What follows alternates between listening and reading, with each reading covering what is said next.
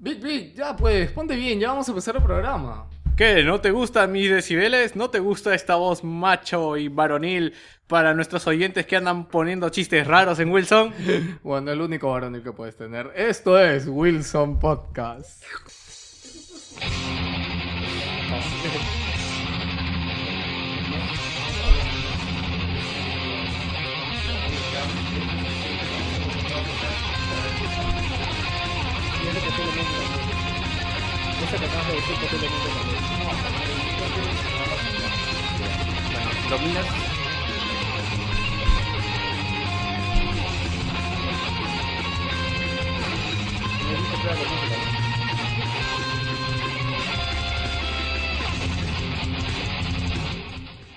Bienvenidos a este su programa Wilson Podcast número 52, transmitiendo el sector de la galaxia 2814 para todos los que nos escuchan. ¿Cómo estás, Vic? Bien, este es el programa con el opening más bajo de la historia, ¿no? Eh, no, porque después lo voy a subir. Para eso existe la edición de audio. Hoy día tenemos un invitado, un amigo que vino hace poco. ¿Cuál era tu nick, hombre? Me Acid. Acid. Fácil, pero puedes llamarme Gino, normal. No, Acid. Nick, bueno. Nick, hombre, Nick. Somos gamers, tenemos nicks. Aunque algo estaba escuchando la otra vez una revista de videojuegos que empezó poniendo nicks y después tuvieron un montón de problemas por, por ponerse nicks. ¿Por qué? ¿Cómo te identificas ante una empresa si solo usas tu alias? Oh, bueno. Oh. Entonces les habla Víctor Rodríguez. No, cállate. ¿Pa' Nosotros no necesitamos identificarnos. ¿Sabes con que nadie. cuando nos mandan correos empresas nos dicen los hermanos Wilson? Oye, sí, ¿verdad? Dos veces nos han mandado. Wilson Brothers. Vaya, Wilson Brothers. Esa puede ser la productora.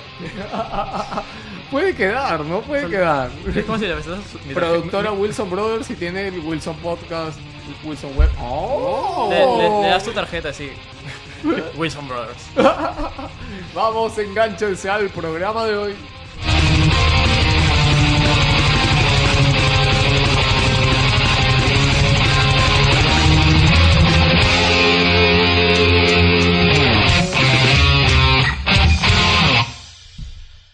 Ahora, ¿sabes qué ha pasado, Víctor? Que nuestro amigo Gino no sabe cómo empieza el programa. No le dimos la inducción. No le dimos la inducción ya. Bueno, esta vez se va a salvar, ¿ya? Oh, Y, como no está escuchando el programa, duh. Ah, bueno, es algo, es algo que... No, gente, los que estén escuchando pueden decirnos si les gusta. De verdad que a veces se nos ocurre cada estupidez en el programa y nosotros vemos que siguen escuchando, entonces asumimos que les gusta, ¿no? asumimos que está bien. Y empezamos, Víctor. Ya, pero no, no. Antes, después. Ya, No. antes. Ya. 3, 2, 1. That's the sound of the police. That's the sound of the beast. That's the sound of the police. That's the sound of the police. That's the sound of the Gino acaba de poner una cara de susto. ¿A qué he venido? Yo, yo estoy hace dos horas acá jugando, no me habían dicho nada. Bueno, juego gratis. Ay, muchacho. Y en Víctor, ¿algo comentar en el intro? Oye, qué gusto que haya comentado tanta gente el programa anterior. No sé qué ha pasado. Sí, no sé qué. Creo que la gente finalmente se dio cuenta de que no iba a obtener más que de Dota, entonces dijeron, bueno, vamos a comentar. Este, otra cosa más interesante es eso de que me has dado la idea de Wilson Brothers, no, no, paren- no relacionado con Warner Brothers, porque si eventualmente quedamos con, con una W, o sea, la que te van a caer, No puede ser, ¿verdad? Todavía es BW. sí, pues, no puede ser. Si lo hacemos con V. Eh, es la W, weón. WV. Brothers con V. Se, escucha igual. ¿Qué? Oye, ¿puede quedar? Bueno, Wilson, ya. Wilson B, no sé, trate de modificar algo. Vendetta. No, porque igual es, es que igual es un creador de... Me estás metiendo en un chongo, así que esa idea queda descartada. Ok, ok, ok. Bien, señores, hemos tenido una semana. No, de verdad, no, he tenido una semana de. Bueno, eh, hablo ya. No, nada, vamos con. Pepe Lucho, tu no es tu- sección favorita de videojuegos. ¿Qué? No es tu consultorio psicológico. No, no es tu No, fe. ¡No! ¡No lo digas! ¡No! me- ¡Ay! ¡Ah! ¡Mira esa evidencia! Este programa ha salido hasta el perno. Estamos grabando de una manera que nunca hemos grabado, así que ya espero que, que no lo noten mucho. Bien, vamos con el, el... No, vamos con qué pasó en el mundo. Will pull you over just when he's.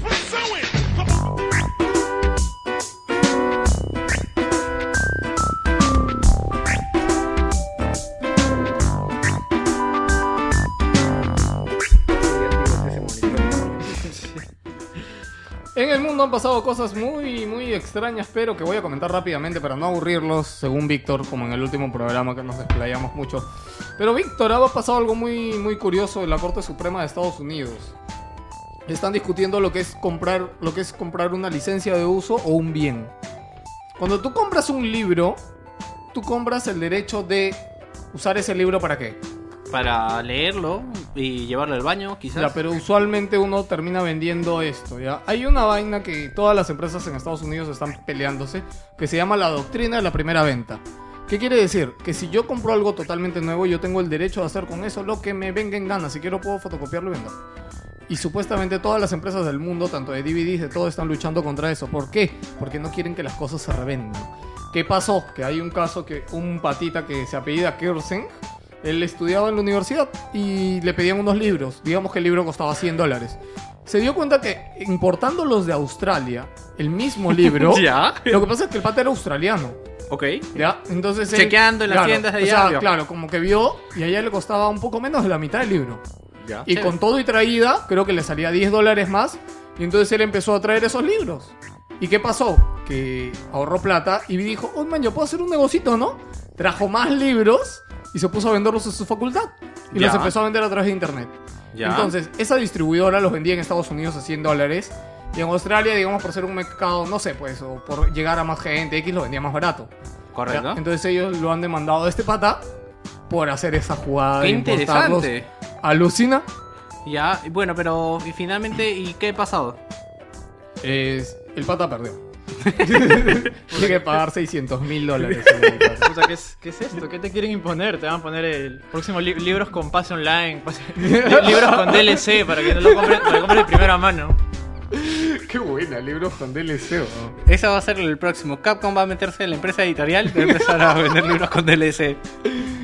Oye, no sería tan descabellado, te digo yo, ¿ah? Sí, No. pero eso es algo interesante porque, por ejemplo, también con esto de las licencias, pasó algo hace unas semanas, creo que ya un par de meses, eh, de Bruce Willis, que él tiene una larga, larga, larga, larga biblioteca de música en iTunes y se dio cuenta de que cuando él muera, la licencia muere con él, no puede pasarle legalmente esos, esas canciones. Ah, sí, sí, sí, sí lo leí. sí, No pues si él está peleando eso también.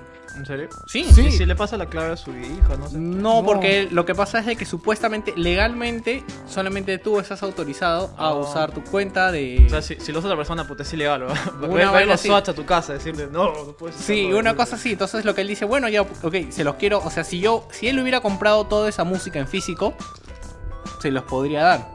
Claro. Pero- bueno, ahora la sentencia ya se dio, pero Kirsten ha apelado a esta sentencia y se dice que están discutiendo pues con los abogados y todo, pero parece que al final, o sea, van, van a cortar la sentencia. Pero esto es muy importante porque a futuro puede definir lo que es este, lo que es la venta de estas cosas, ¿no? O sea, imagínate, Víctor, que, o sea, es muy difícil que eso llegue a, a- a lo digital, ya, pero puede llegar. Pero tendría Ah, más o sea, sentido que llegue- o sea, claro, puede ser más factible que a lo digital que a lo físico.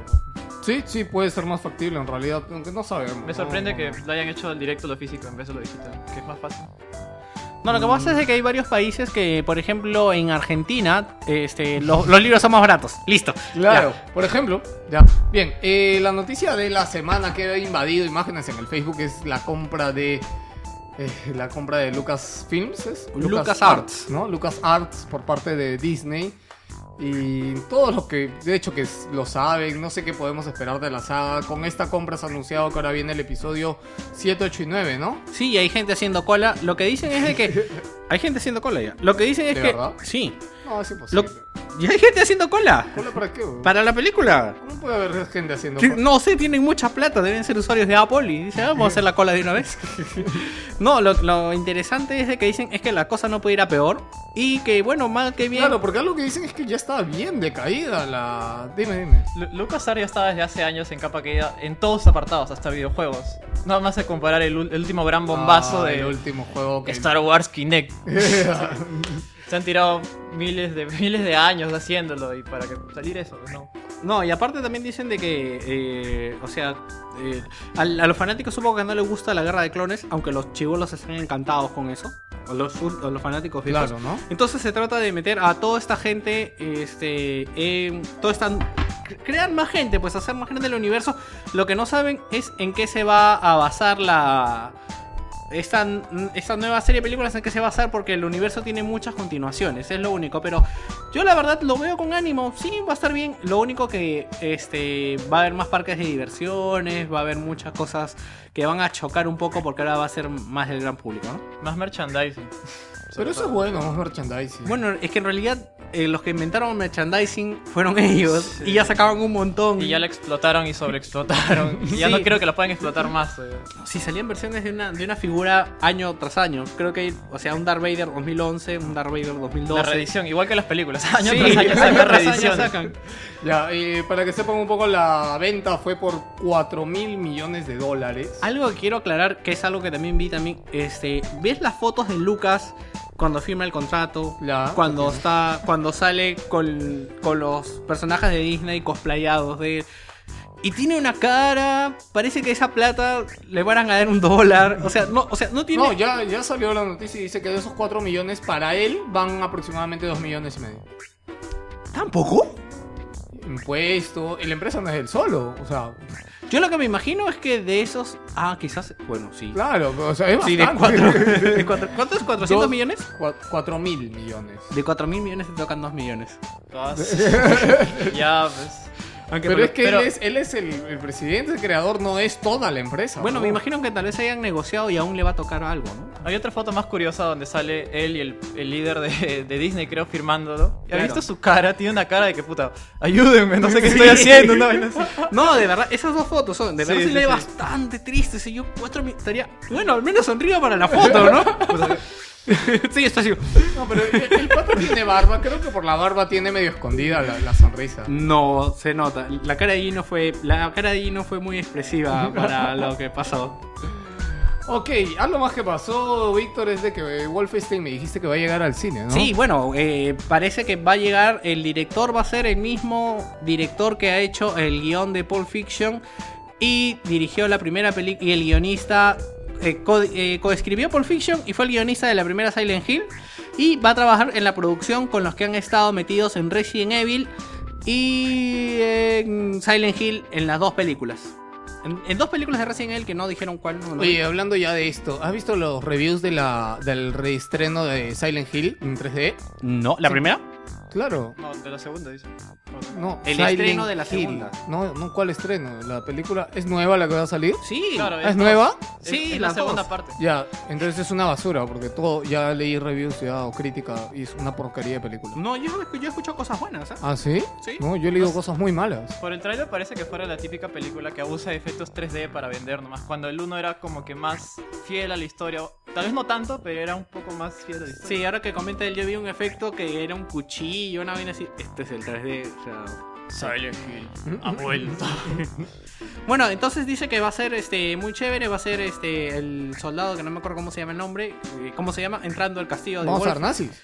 Obviamente, no vas a hacer Wolfenstein sin nazis.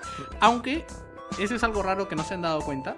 Cada vez que últimamente se mencionan nazis en el cine, no tienen esvástica. Son nazis sin padre.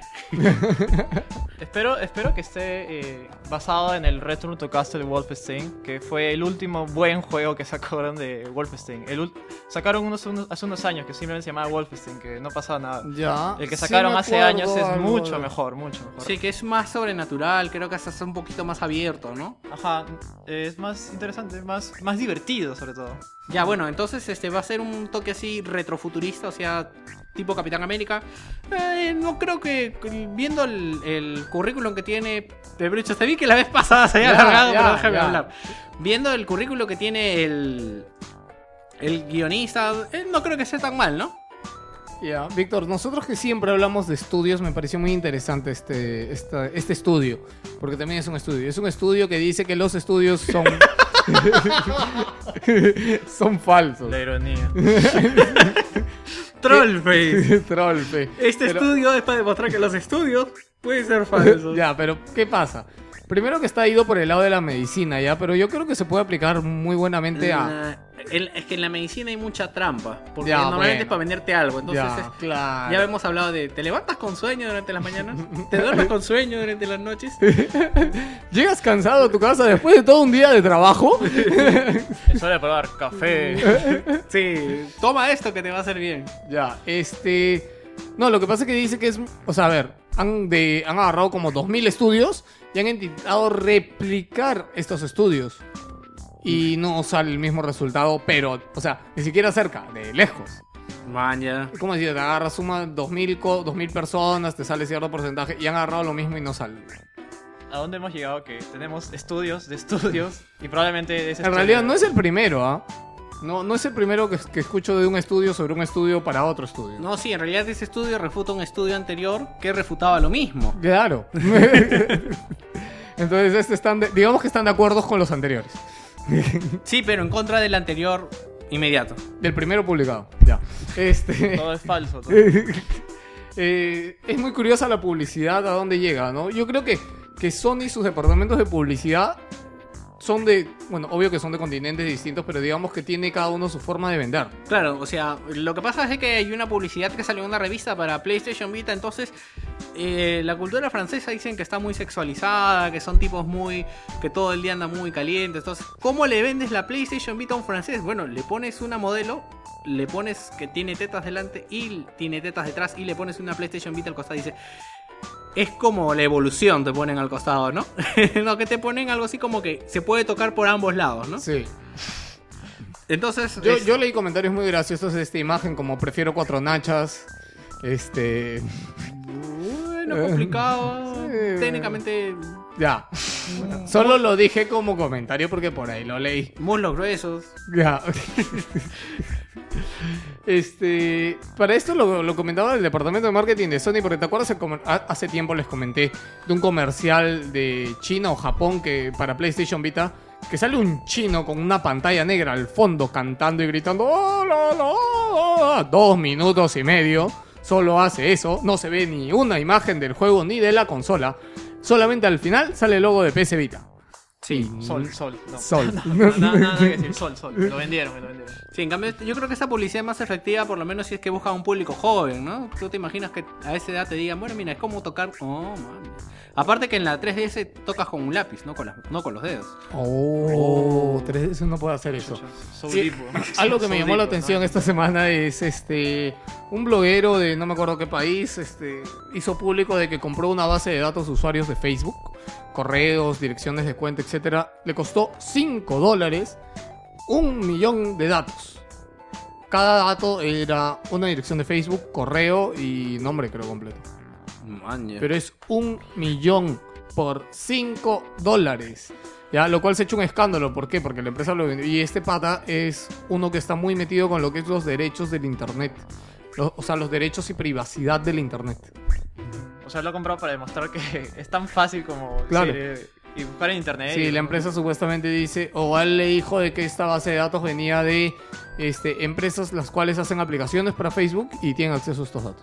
No, si la gente es estúpida en Facebook. O sea, Claro, lo que pasa es que- últimamente con. O sea, no sé si ustedes se acuerdan de la época de internet donde te ponían publicidades que te decían, este.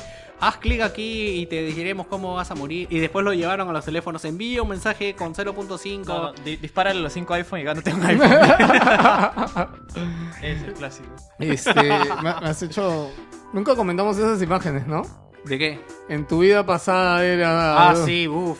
A la mierda, qué Ese fue un feo. exitazo. Todos lo pusieron. Por ¿Cuántos hijos No, vas a pero a mí me dio risa porque los frikis este, pusimos. o- yo, le, yo compartí la imagen de no sé Sí, quién que la puso, que decía- era. En tu vida pasada eras un idiota que paraba en el Facebook haciendo estupideces.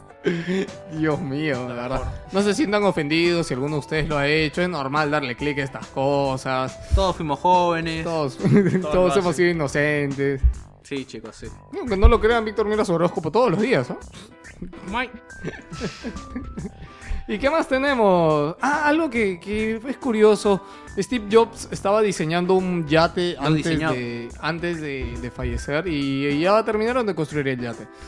Y nada, pobre Steve Jobs, no pudo disfrutar su yate. Creo que hubieran puesto una cláusula de entrega, ¿no? Yo me pregunto quién se quedará con el yate. ¿Su familia? Eh, sí, pero qué triste, ¿no? Oye, oye, algo que me llamó la atención es que el yate tenía 80 metros de largo. O sea, era un yate, sote, de verdad, búsquense las fotos. Era un yate. En el artículo de él lo dice que el yate parece una app store. Porque está lleno de tonos grises y con unos vitrales grandes. ¿Ves como los vitrales grandes fueran las fotitos de las aplicaciones? Yo la verdad no lo vi, ¿ah? Tú me dijiste... No, yo sí. O sea, Parece el Apple Store. De verdad es igualita. Tonos grises por todos lados.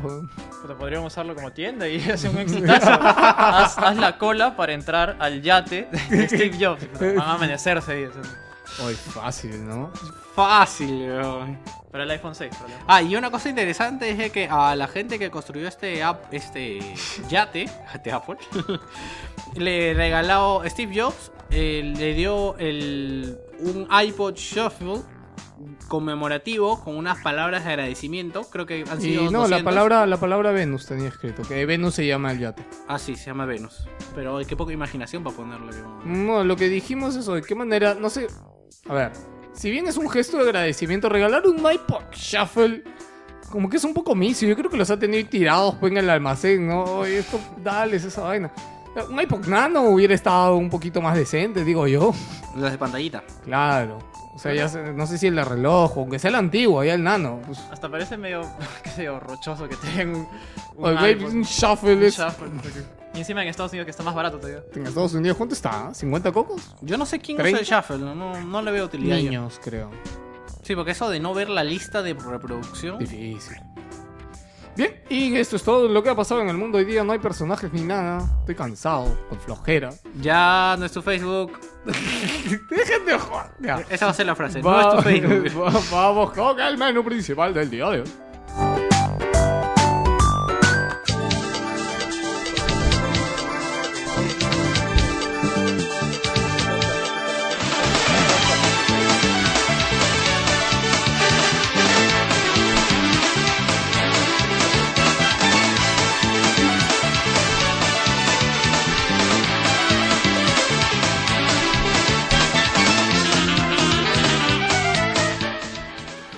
Los desarrolladores ya están recibiendo nuevos kits de desarrollo para PlayStation 4. PlayStation 3 está lista para lanzarse en China. Nintendo ofrece una moneda real a los que consigan un millón de monedas en New Super Mario Bros. 2. El. ¿Qué? El nuevo, el DLC esperadísimo para Tony Hawk Pro Skater HD, que se llama Revert, que trae solo tres miserables mapas. Eh, va a demorar todavía aún más, supuestamente salió en octubre, ahora que salía en noviembre. No ahora- comentes la noticia. Verdad, sí, no, para eso la ponemos, ¿no? Ya. y ya no hay nada más, Víctor, ¿no? Hay como 50 noticias y este es el menú principal de hoy. Vas a ver que hay menos. Ya, ok. Y para terminar el programa, y por eso ha venido nuestro amigo. Este, ya le iba a decir Gino. Nick. Ah, sí. Ah, sí. Ah, ¿no? sí. No, ya- Ya, bueno. tenemos que acostumbrarnos. Ya, ok. Ya, nada, vamos a hablar sobre Half-Life. No es Half-Life, no es Black, Black Mesa, Mesa. simplemente, ¿no? No, puede, no tiene la palabra Half-Life. No, porque se llamaba antes, creo que. eh, tenía otro nombre de desarrollo. eh, creo que Steam. ¿Te acuerdas el nombre? Mesa Project o algo así. No, no, no, tenía como la o HAL o Live o algo escrito y los de Valve dijeron no pueden hacerlo pero no me incluyan esto porque la gente se ha confundido. Ah, tenía la palabra Valve, creo, sí, por ahí. Tienes razón, algo así leí. Ok, bueno, vamos a hablar de Black Mesa, como debe ser. Vamos a empezar con Sony.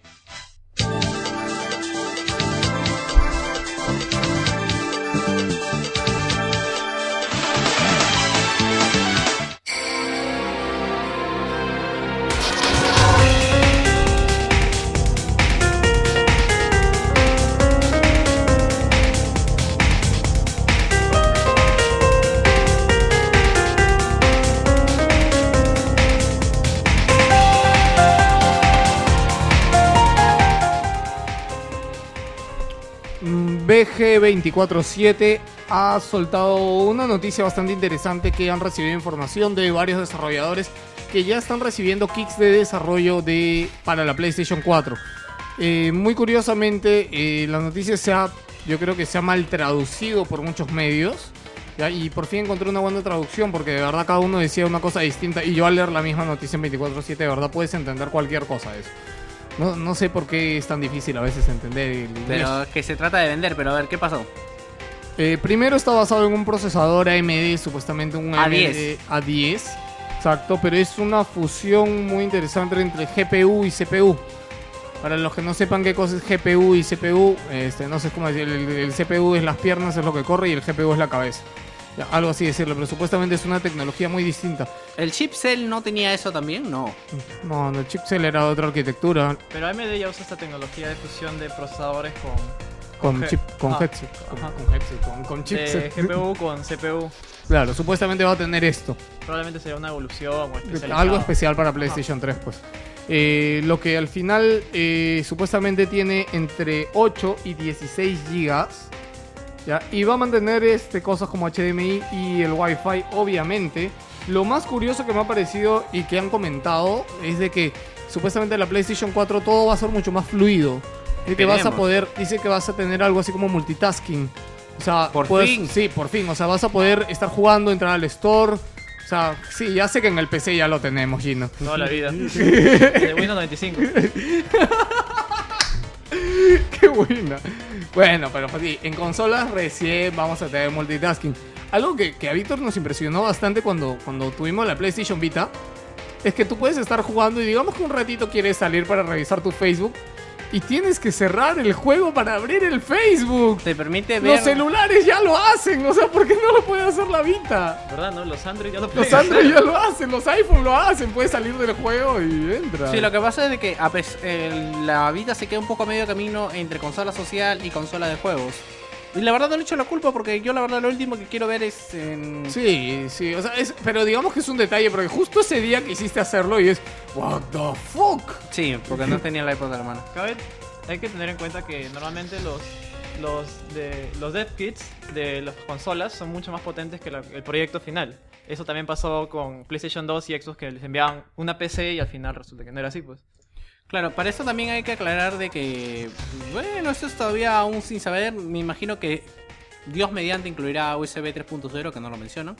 Incluirá Bluetooth. Bluetooth Sí, eh, lo que no hay rumores hasta ahora y se desconoce sobre el mando. Que Pero- no sé hasta qué punto podrían Mira, cambiarlo. Yo, yo te digo PlayStation 1, PlayStation 2, PlayStation 3. Yo creo que un cambio a estas alturas. Es in- yo diría que es innecesario, pero eh, mira, yo, a ver, la otra vez estuve jugando con un mando de Xbox y de verdad creo que es un pelín más cómodo, ¿ah? Yo lo que creo que puedan incluir dos botones más y. O sea, ¿sabes cómo, cómo este, cambiarían el mando si incluye más botones?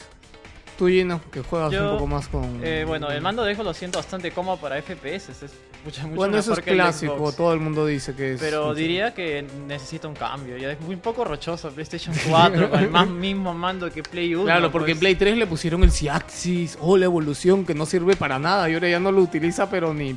Se me hace raro que sigan incluyendo la tecnología C-Axis en los mandos, ¿no? Y eso hay que recordar también que eh, cuando quisieran evolucionar con el famoso banana mando que salieron en los primeros prototipos de PlayStation 3. El Boomerang. El Boomerang. Ah. Toda la gente se quejó, no, yo quiero mi antiguo mando, weón, porque no quiero No, eso". pero es que ese boomerang era bien horrible. Sí. Yo lo que me imagino es, lo que me pregunto es que si harían el mando más delgado, cosa que no creo. Que es a lo que... No, pero hacerlo más delgado es este sacrificar ergonomía. Sí, pero por eso digo, no sé finalmente querían, de repente más Si sencillo. le ponen una, una pantallita como el mando de Drinkas así en el mando. No, porque sería lo que está luchando PlayStation de que con lo que le está apoyando al mando de Wii U es que no necesitas ver el mando. Yo no necesito ver el mando. Con el rumor que comentamos la semana pasada de que Sony estaría buscando este, personas para desarrollar su propio Kinect, entre comillas. Y en verdad, por lo que Gino, tú estuviste o viste en la época cuando se liberó, hackearon el Kinect y empezaron a desarrollar un montón de cosas. Sí, O sea, las posibilidades que hay de un move con Kinect a la vez son increíbles. bu. Sí, mucho mejor. Y no estaba hecho por profesionales, digamos, no estaba hecho por equipos de 100 personas, ¿no? Este- Era gente en su casa aburrida programando y haciéndolo. Sí, y realmente tenía mucho potencial, pero yo diría que el combo perfecto para mí sería un mando, un mando tradicional y el Kinect.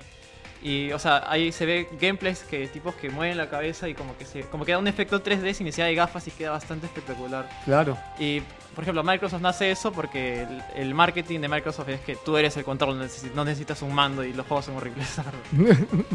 Bueno, nada más porque ya nos hemos ido por las ramas. Eh, bueno, no, para terminar esto ya se predijo de que el, el- supuestamente la PlayStation 4 no va a esperar a presentarse para el E3.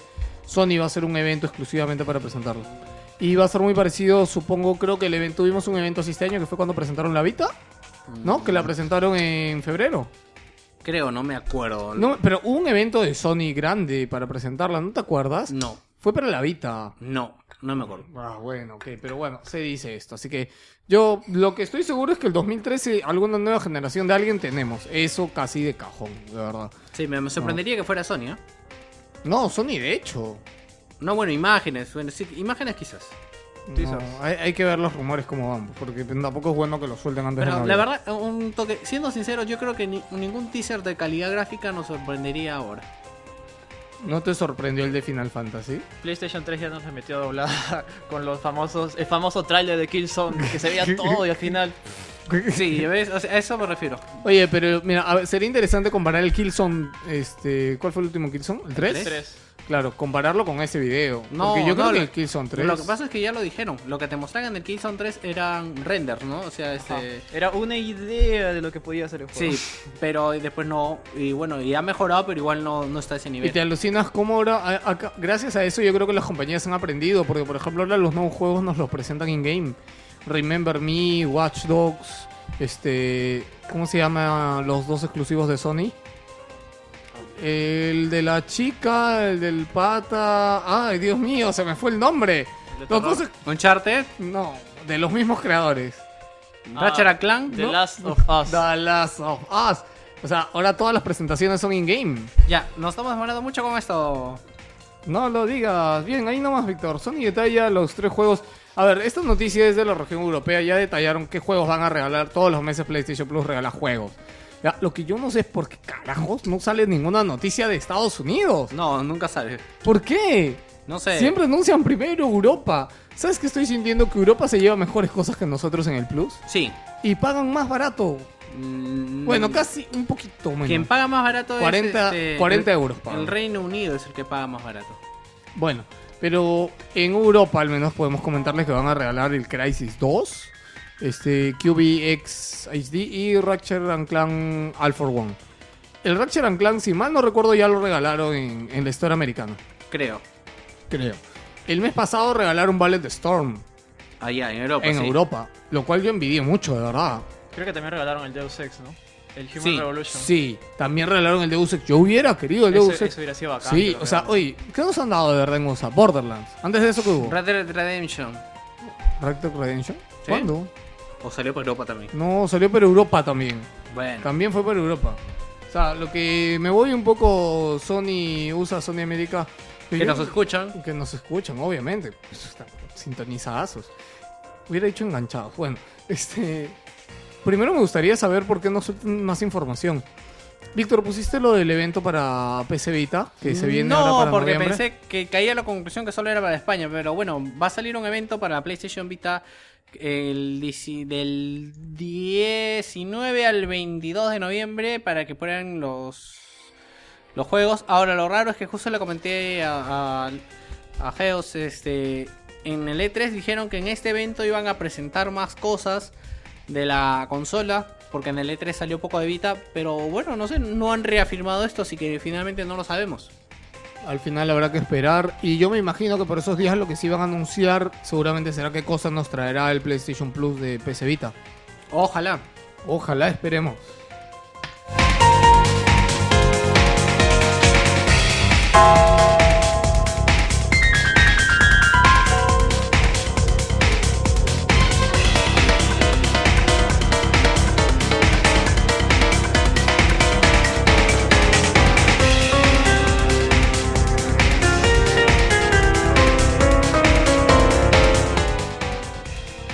PlayStation 3 está lista para lanzarse en China. Sí, la consola por fin ha adquirido la licencia para venderse en China después de 6 años de estrenarse en todo el mundo. Genial. ¡Viva! ¡Viva, Víctor! Hola, ¿cómo estás? ¿Qué tal, chino? No me imaginé que te fueras a pasar por acá. Pero si estás diciendo China, siempre que diga China, yo me voy a darle una vueltita. China, date la vuelta. No sea malicón, el mando malicón. Chino, ¿a qué cosa pasó? ¡Viva! ¡Viva! Se va a lanzar la Play 4 en China. ¿Viste? Lucels antes que ustedes, porque son unos chingones. Eh, chino, es la PlayStation 3, chino. Pero si la PlayStation 3 ya salió hace 6 años. Sí, chino, pero es que tú sabes, con King Won Jin, con el Gangnam Style, no llegan esas cosas. Deberían agradecernos que le hayamos pasado al chino Goldo ese. No se depende, ya la gente está un poco aburrida ahorita ya. Te lo estás diciendo que. que. Pero eso es bueno. Chino, mira, anda, compra. Yo creo que tú ya tenías la PlayStation 3, ¿no? No. No Si tenías. soy pobre, no tengo trabajo. ¿Cómo crees que voy a tener una consola? Eso es para la gente de plata. Entonces, chino, ¿por qué has venido a comentar la noticia, chino, si no tienes plata? Porque pensé que la Play 4 y solo quería restregárselos en la cara. Ya, Baboso. Ya, chino, bueno, esa es la noticia sin más que decir. Y me imagino que saldrán packs y que piratearán la consola más anchamente, cosas así. Claro, pero recordemos que hace, hace poco tiempo también pasó lo mismo en Brasil, que lanzaron oficialmente la PlayStation 2 en Brasil. Eh, creo que fue hace dos años, ¿no? Dos años, sí, hace dos años lanzaron, o sea, Sony Brasil lanzó oficialmente la PlayStation 2 después de ocho años de que la consola había salido. Y, dada la curiosidad, que ahora Brasil es el mercado más importante para Sony en Latinoamérica. Claro, sí. Es- ha sido el primero que le ha dado PlayStation Store. Bueno, es que si compran sí. juegos de hace 8 años, yo creo que bueno, sí. Novedades para todos los brasileños.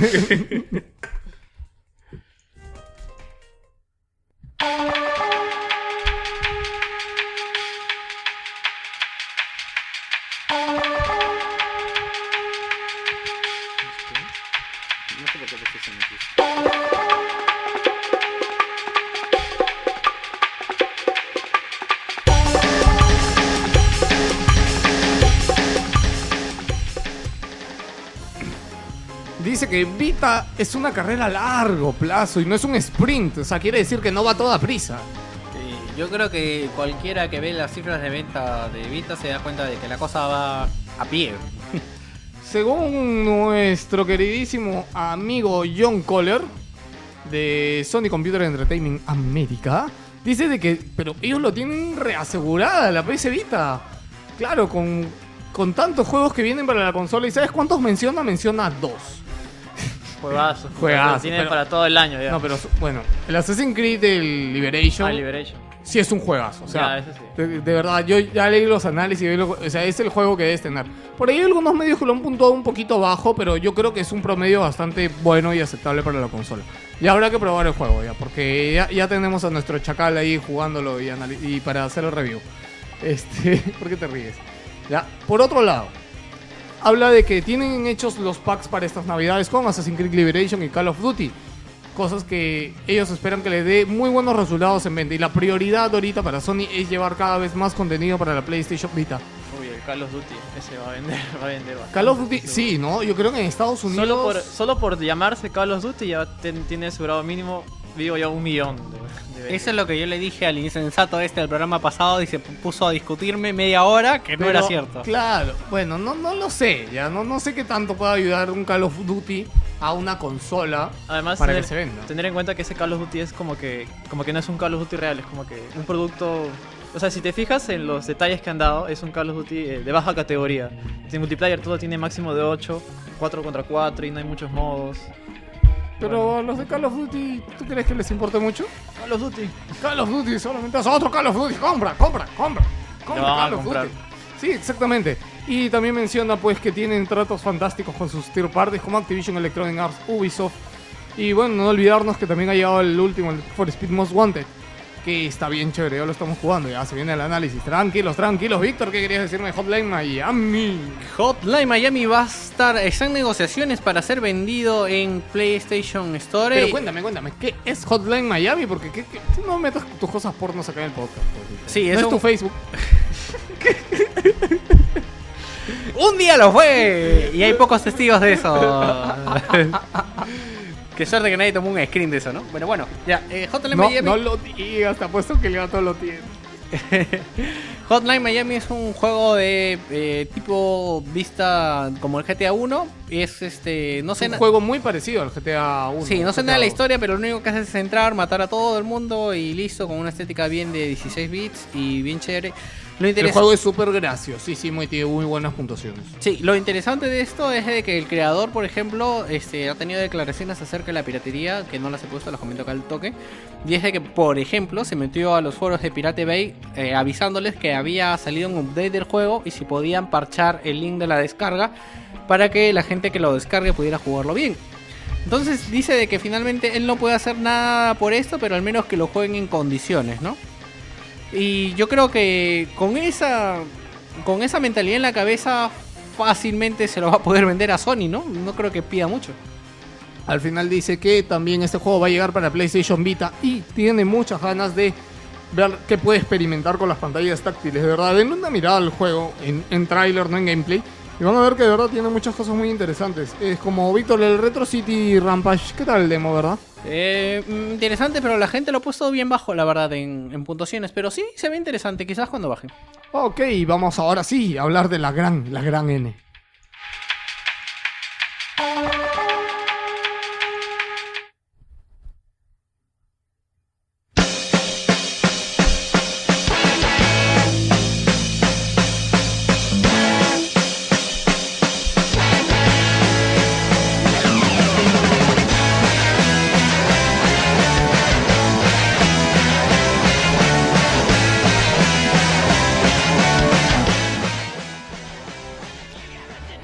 brazo alemán de Nintendo ofrece una moneda.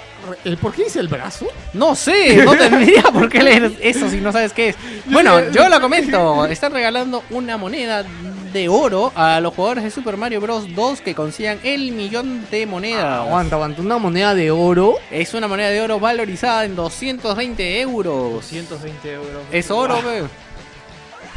Pero Víctor, ¿qué puede hacer un usuario de Nintendo con oro? Oye, Caucha, ¿qué pasa? Cauchita, ¿cómo estás? Tú mencionas oro y también aparezco ese chino de mierda, no sé qué llega todavía por acá.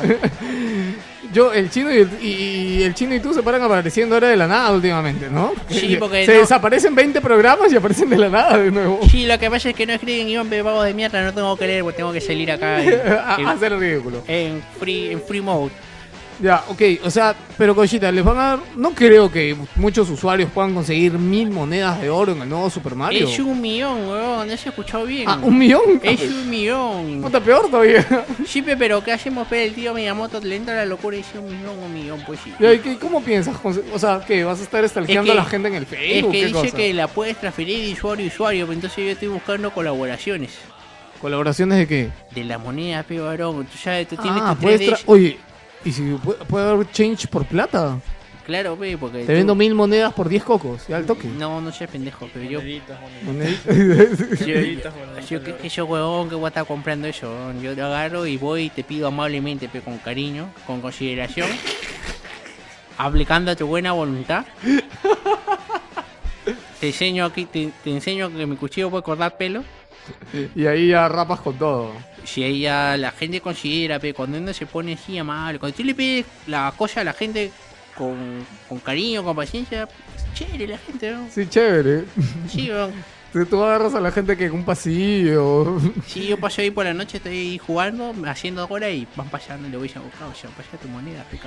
Pásame el safe, pásame el safe. Pásame el safe pe, para pasar la moneda. pe, Y ahí, y ahí va haciendo amistad.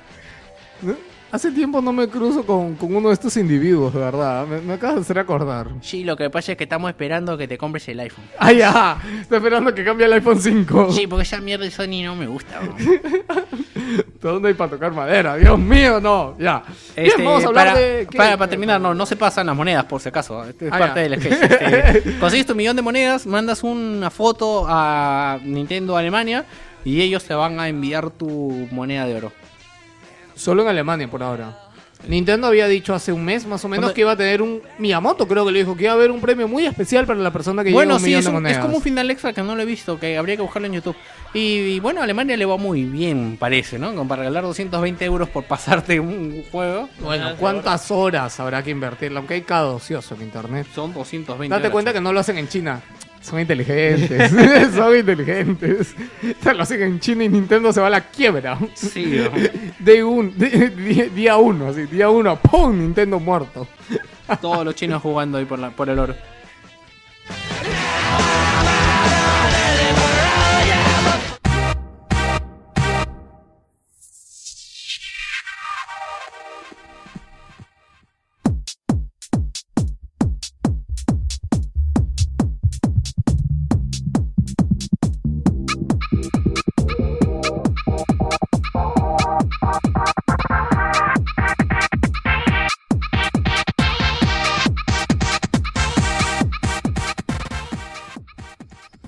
El CEO de Gearbox, Randy Pitchford, ha hecho declaraciones alegres y felices sobre Wii U y su Gamepad. En palabras mismas de él, dice que no puede estar más feliz de ver a Nintendo tan, pero tan comprometida con el mercado hardcore.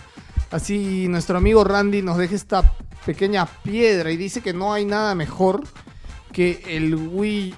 Wii ¿Cómo se llama el mando de la Wii, Wii Pad creo que se llama aquí, pero No, Wii U, Pat. Wii U Pad, ¿no? creo que es como una especie de religión en el que tú demuestras tu compromiso dando plata, ¿no? Imagino que le han dado un saco así de plata, así, mira, toma para tu juego Hardcore Borderlands 2 y así demostramos nuestro compromiso, ¿no?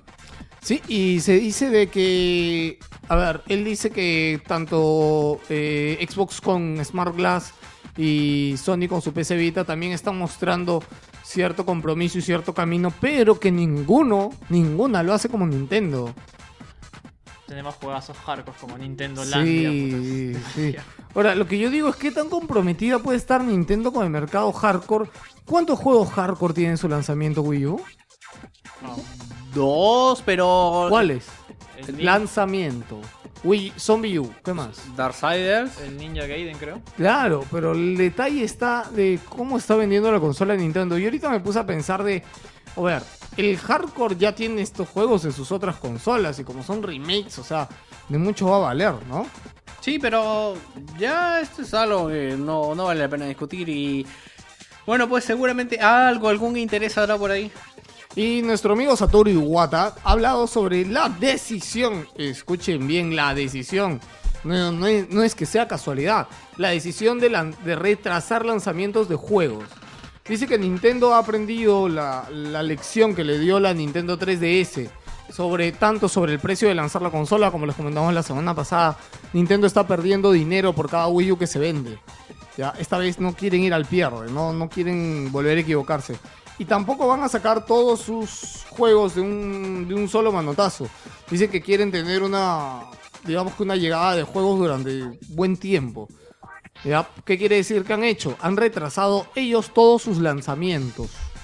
De ellos mismos, de Nintendo. Quizás esto puede explicar por qué no vemos alguna de las franquicias más conocidas de Nintendo por la Wii U todavía. Pero yo creo que esto más bien es tonto porque siempre sus lanzamientos son los que impulsan la venta de sus consolas. Claro, justo esto también comentaba lo de hace rato. Tal vez estén esperando un momento que bajen las ventas y ponen un nuevo juego. pues.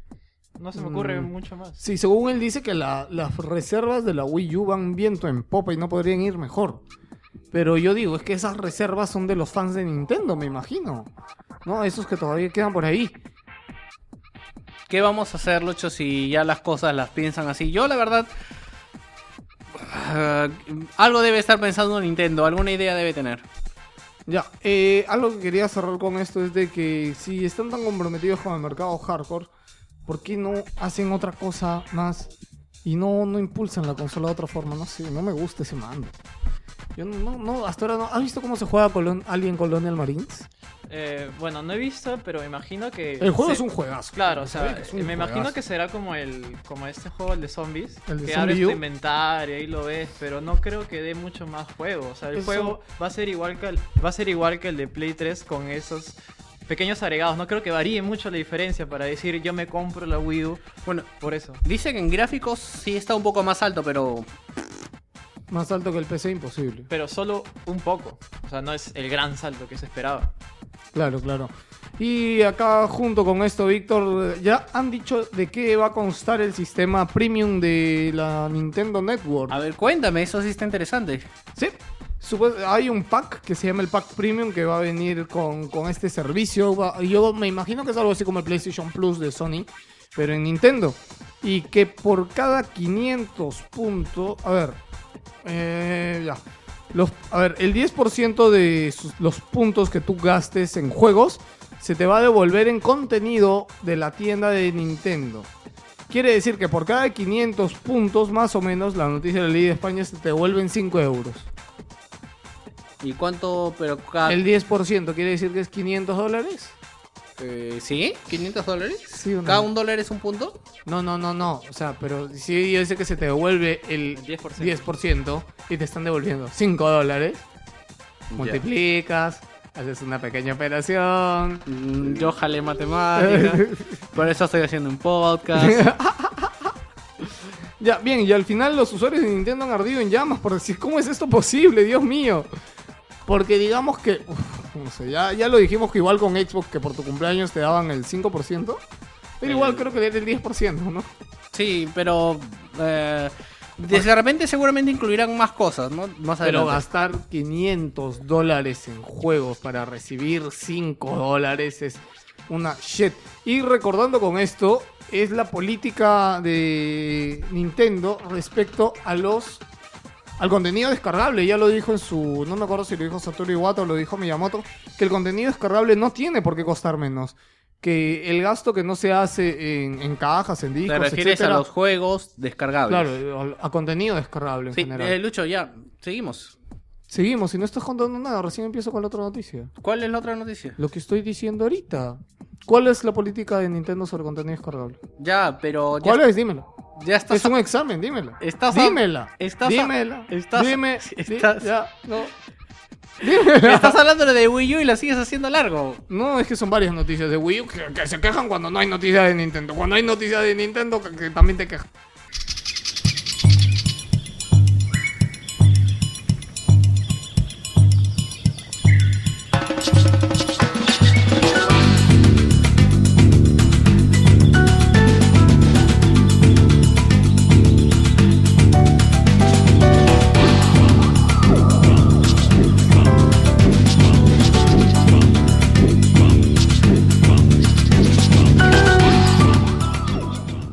Como saben, no sé si fue la semana pasada o hace dos semanas, Miyamoto estuvo por España y hoy día, bueno, seguro lo han publicado hace tiempo, pero hoy día recién tuve la oportunidad de leer una entrevista que les han hecho varios medios españoles al querido señor Miyamoto. Es bastante larga la entrevista.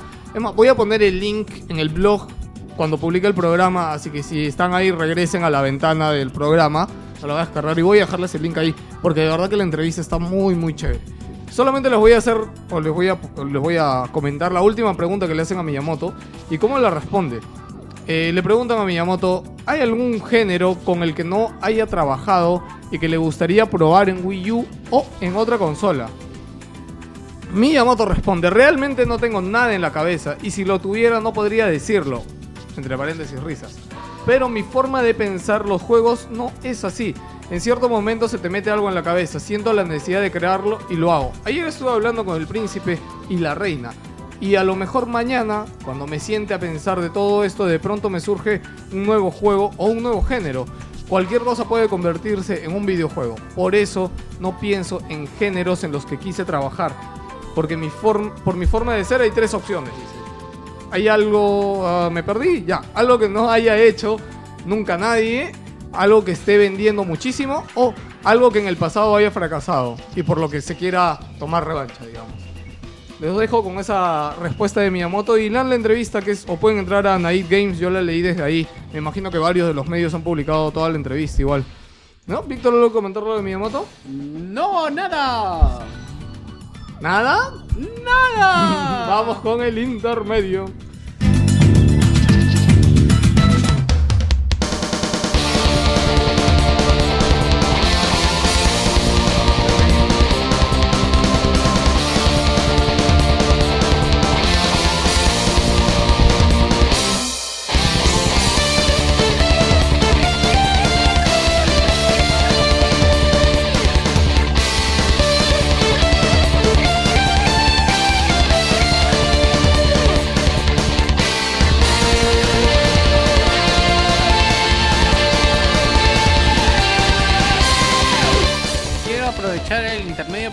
Mandarle un saludo a Gino Peña, que quisiera saber dónde está.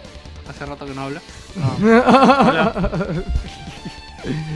Y bueno, como siempre, mandamos saludos por ahí la gente que anda en el Facebook. Hermenegildo Mamani Quispe nos pide que le mandemos un saludo al fan número uno de Menjunje, Diego Silva.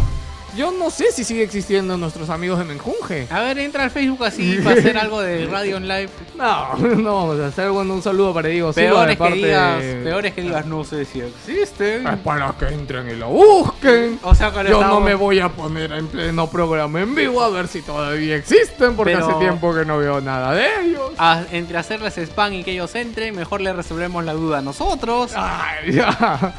No, hace dos semanas entré y no había nada. Creo que el último publicado era hace un mes o mes y medio, alucina.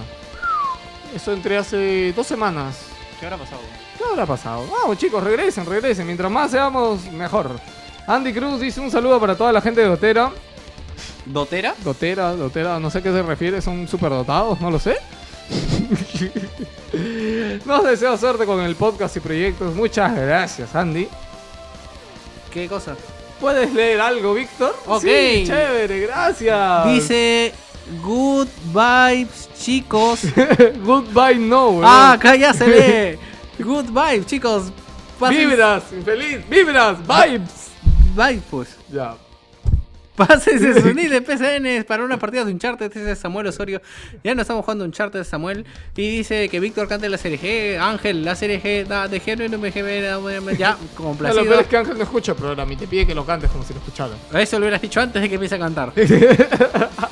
Osvaldo nos pregunta, ¿estuvieron en la WCG? ¿Qué talco? Bueno, ya vamos a comentar en una sección, la desdicha, que por algo se llama así. Edward, Alexander dice, saludos, Víctor, Angeos. Nos manda saludos a los dos. Curioso, ¿no? Qué bueno que me mande saludos.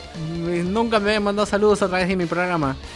Carlos Porra dice, saludos para mí, me encanta su programa. Besos, besos también para ti, Carlos. A ver cuándo te vienes por acá a cobrarlos, marica. sí, yo abajo le dije que era un homosexual. un. Ya, Luis Carriga dice, saludos para la people de Bellavista, de parte de Luis Carriga, gran programa. Y la gente de Bellavista, por favor, tómenos en cuenta, no nos roben cuando vayamos por ahí. Trátenos con cariño cuando caminemos por ahí. Y disculpa por esto, no quise ofenderlos. Yo respeto mucho a la gente del Callao. Y yo también, cosita. Ya, saludos para todos los gamers del Perú. Que general tu saludo. Saludos para todos los que juegan.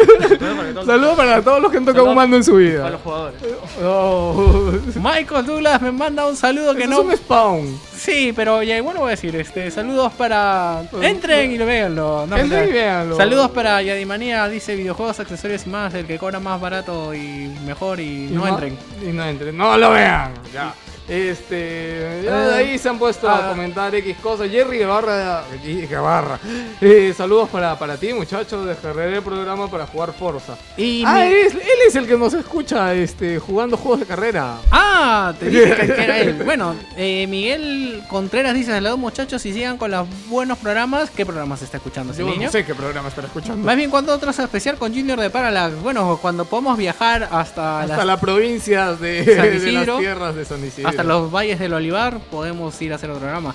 Y Diego Silva, el antes mencionado, dice saludos a todos los que posean ya el beta de 2.5.14 luego para unas partidas. Así, hubo beta de 2.5.14. No, lo, lo han abierto para todos. No, tienes que ir a la página de PlayStation, vas a otra página y te dan un key. Y Pero yo tengo ahí instalado. porque eres Plus. ¡Ah! Soy Plus. ¡Ah! Ya. Este, no se olviden que pueden comenzar, si ya no lo han hecho, compartiendo amor a través del Facebook eh, a Wilson Podcast, al Twitter arroba Wilson raya abajo podcast, al correo podcast.wilson arroba gmail.com. ¿Cuándo vas a grabar esto? Yo no lo sé, nunca, Víctor, nunca. Es la gracia de hacerlo en vivo. No ya sé. te veo harto de hacerlo durante Sí, de después verdad que 52 yo creo programas. que ya me, está, ya me está cansando. No, yo creo que no van 52, deben ir 48 por ahí. Bueno. Yo creo que tenemos que turnarnos. A cada uno le tiene que poner lo suyo. a- No, grábalo. En iTunes nos pueden buscar como Wilson Podcast y recuerden que cualquier cosa pueden comentarnos por todos lados. y Pásense por el blog wilsonpodcast.com. Ahí pueden encontrar todos los análisis, programas anteriores y lo que usted quiera. cabrón. No, mentira, no Mentira. está lo que usted quiera. Mentira, sí. Esa no es toda nuestra basura. Ok, vamos con las noticias generales.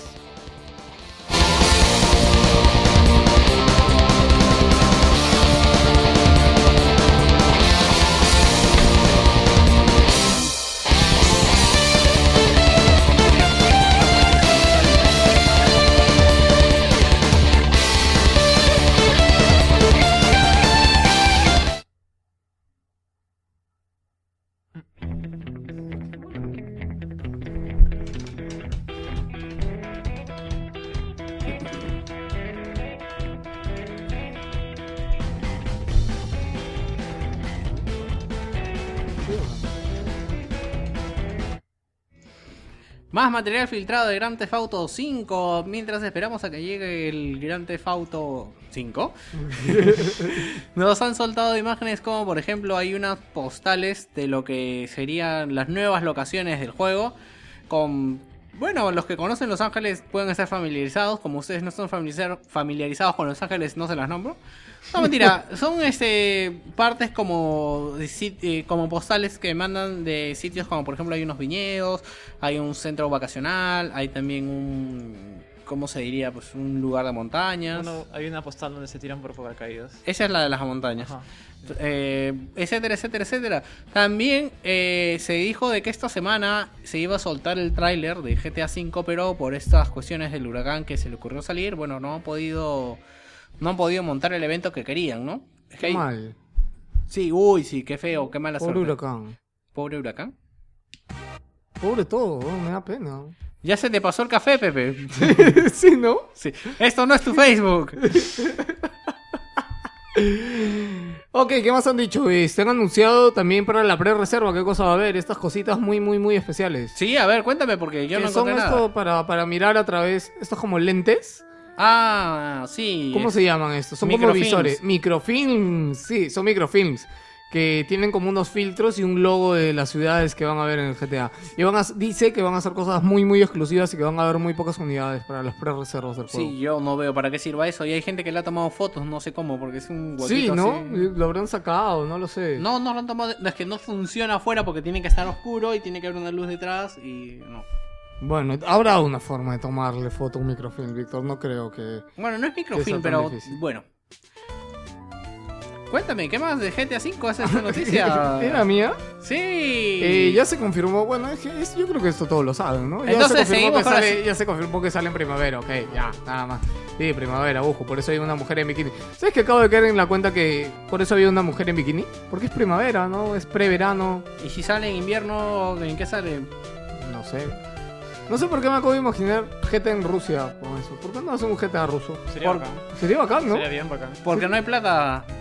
Curioso que hayan traído un ruso a Estados Unidos. Porque Rusia no vende, supongo. Este, Fácil, Siempre venden ¿no? ahí, pues. No, Siempre venden en Estados Unidos. Pero todas las locaciones de GTA están ambientadas en alguna ciudad de Estados Unidos. ¡Oh! Mentira, porque hay un GTA London. ¿Ah, sí? El Sí. primero. El primero. Oh, ¿Será porque lo desarrollaba el estudio London de Rockstar? No. ¿No? En esa época no existía. No, no, no, no, te- yo no, no creo, no, no creo, si había alguna. No había. ¿Qué terco eres, oye? Oye, a ver, a partir de esto, ¿verdad? Lo voy a comentar, porque leí una entrevista a, a los patas estos de los creadores del GTA, lo que ya olvídate. Nada, que hablaban de cómo hicieron viral el, o cómo hicieron que toda la violencia de GTA ayudara a las ventas. Ah, sí. Porque fueron. Lo que pasa es de que. Yo se los cuento rapidito. El publicista que escogieron, eh, un tipo muy ducho, eh, lo que hizo fue agarrar e ir al. ¿Cómo sería? Al congresista, al, eh, al presentador de TV El más. congresista del momento. pues sí, más sensacionalista y le dijo, señor, este videojuego están vendiendo a nuestros niños. Y él dijo, yo voy a impedir que se venda. Y empezó a hablar, a hablar y hablar, a hablar del juego. Y los niños que no sabían nada de este juego dijeron, man, ya yo quiero jugar eso. Y Claro, así. porque si alguien te dice, sí, en este juego puedes contratar prostitutas, puedes arrollar a todo el mundo, puedes pegarle, puedes tirarte pedos y eructar en la calle. ¡Qué mal juego, Dios mío! Todo el mundo corre a comprarlo. Exactamente. Y ah, siguiendo con Rockstar, el cantante de Cypress Hill... Oh, ¿por qué no bajó una canción de Cypress Hill para esta noticia? Y el cantante de Cypress Hill eh, le hizo una demanda a Rockstar porque dice de que el personaje de GTA 3, eh, CJ, estaba basado en él. ¿Qué? ¿Por eso es la denuncia? San Andrés, disculpa. San Andreas. GTA San Andrés. es que es el tercero de la saga 3. Ya. ¿250 millones? Sí, y, se, y no se basa en que el tipo sea tan bien parecido como él. No, lo que pasa es que dice de que en el año en que se realizó el juego, en el 2004, bueno, previo a cuando se está desarrollando, se entrevistó a la gente de Rockstar con él preguntándole acerca de su infancia, sus cosas, y dice... Ah. Lo vio reflejado en el juego. Ahora, el juez ha desestimado la demanda porque en realidad el personaje no tiene ningún rasgo físico determinativo de él, porque dicen que para hacer el modelo de CJ se tomaron diferentes aspectos de varios tipos negros, entonces no puede ser tú. Pero la mayoría... Ya, bueno. Dice, y, y no tiene ningún tatuaje ni ninguna forma representativa. Y en todo caso, la ley americana eh, tiene incluido el inspirado en, ¿no? Entonces es un producto derivado, entonces te jodes. Oh, qué interesante, ¿ah? Qué interesante, a ver, coméntame Gino que te veo ahí tentado. Eh, ¿qué- pero, o sea, ¿quién se le ocurre hacer una demanda así? Por Dios, ¿te parece? En Estados Unidos se hace demandas Demandan por, por, todo. todo. pero bueno, no sé, me parece bastante ridículo. Bueno, si, ten- si le sobraba plata, si no le ha costado los juicios, nada le ha costado. Bueno.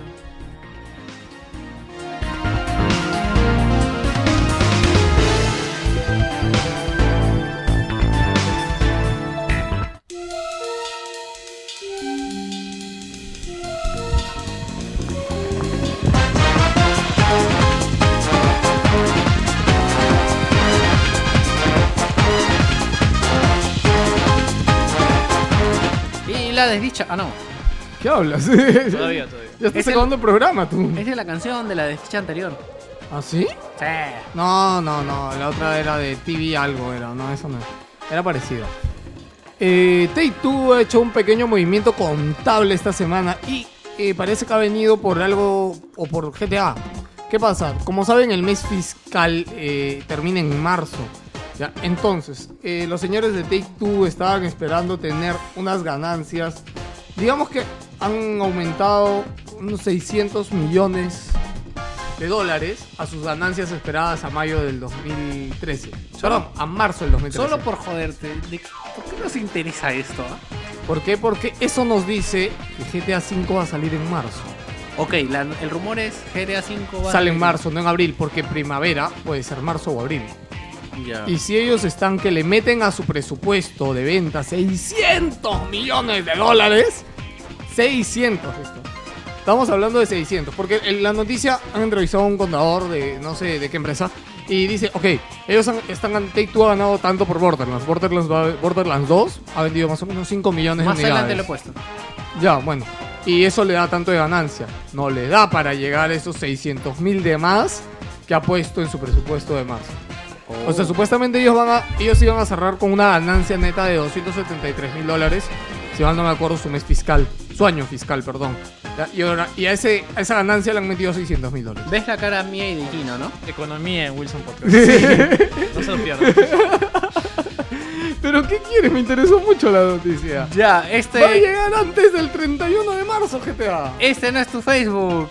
Pero ¿por qué? No, eso no tiene nada que Según ver. un economista, GTA va a llegar un economista. Sí, ya no estamos ya con. Hasta. ¿Cómo se llama? Hasta Oye, mira, podemos tener nuestro economista. No. Ya. Por fin tenemos fecha para Curiosity, el juego de Peter Molineus. Ah, hace algunos meses les comentamos el maravilloso juego de Peter Molyneux, donde el final de este juego, de este maravilloso cubo, va a salir en las noticias y, y la persona que lo vea o lo descubra va a cambiar su vida. Bueno, va a salir ya el 7 de noviembre, sale para iOS y Android, así que si quieren ayudar a romper los 100.000 cubitos, no sé cuántos fucking cambiar sean, su vida. si quieren cambiar, tien- tienen una oportunidad. Tú, tú, desgraciado que estás ahí sentado escuchándonos ahorita, eh, tienes una oportunidad de cambiar tu vida, de cambiar esa cara de culo que tienes. Eh, puedes ir, Insultando a los oyentes de puedes ir el 7 de noviembre a descargarlo. Va a salir para iOS, va a salir para Android. Y oye, mire, es gratis, así que con que le des un par de toques al cubo, quién sabe, ¿no? ¿Es gratis? Sí, es gratis. Lo que te cobran son diferentes armas que es para Claro. destruir más O cosas. sea, Ah. te cobra eh, destruir mil cubos, un dólar, una Sí, vaina así. Una vaina así. Sí, tiene millones de cubos. O ¿Sabes sea, que te va a cambiar la vida? te va a cambiar la vida. Oye, te estoy ofreciendo un life changing, o sea, no es cualquier cosa, ¿no? Creo que el que le va a cambiar la vida va a ser a Molineus y está que te vende ahí la moto. Sí, no. Ah, no, para que no lo sepan, este es su primer juego de su estudio independiente, como saben, Molineux ya. 22 no, es parte- Cans. 22 Cans, bien, bien por el dato.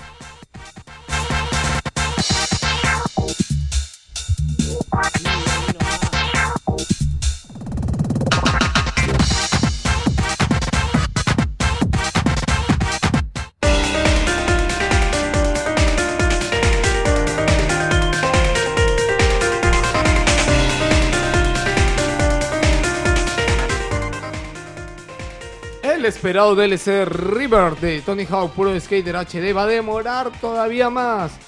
Primero, el Tony Hawk Pro Skater HD ha sido triturado, machacado por todos los usuarios porque es un juego que cuesta 15 cocos y que viene con muy poco contenido. O sea, tiene muy pocas pistas, tiene muy pocas tablas, tiene muy poco de todo.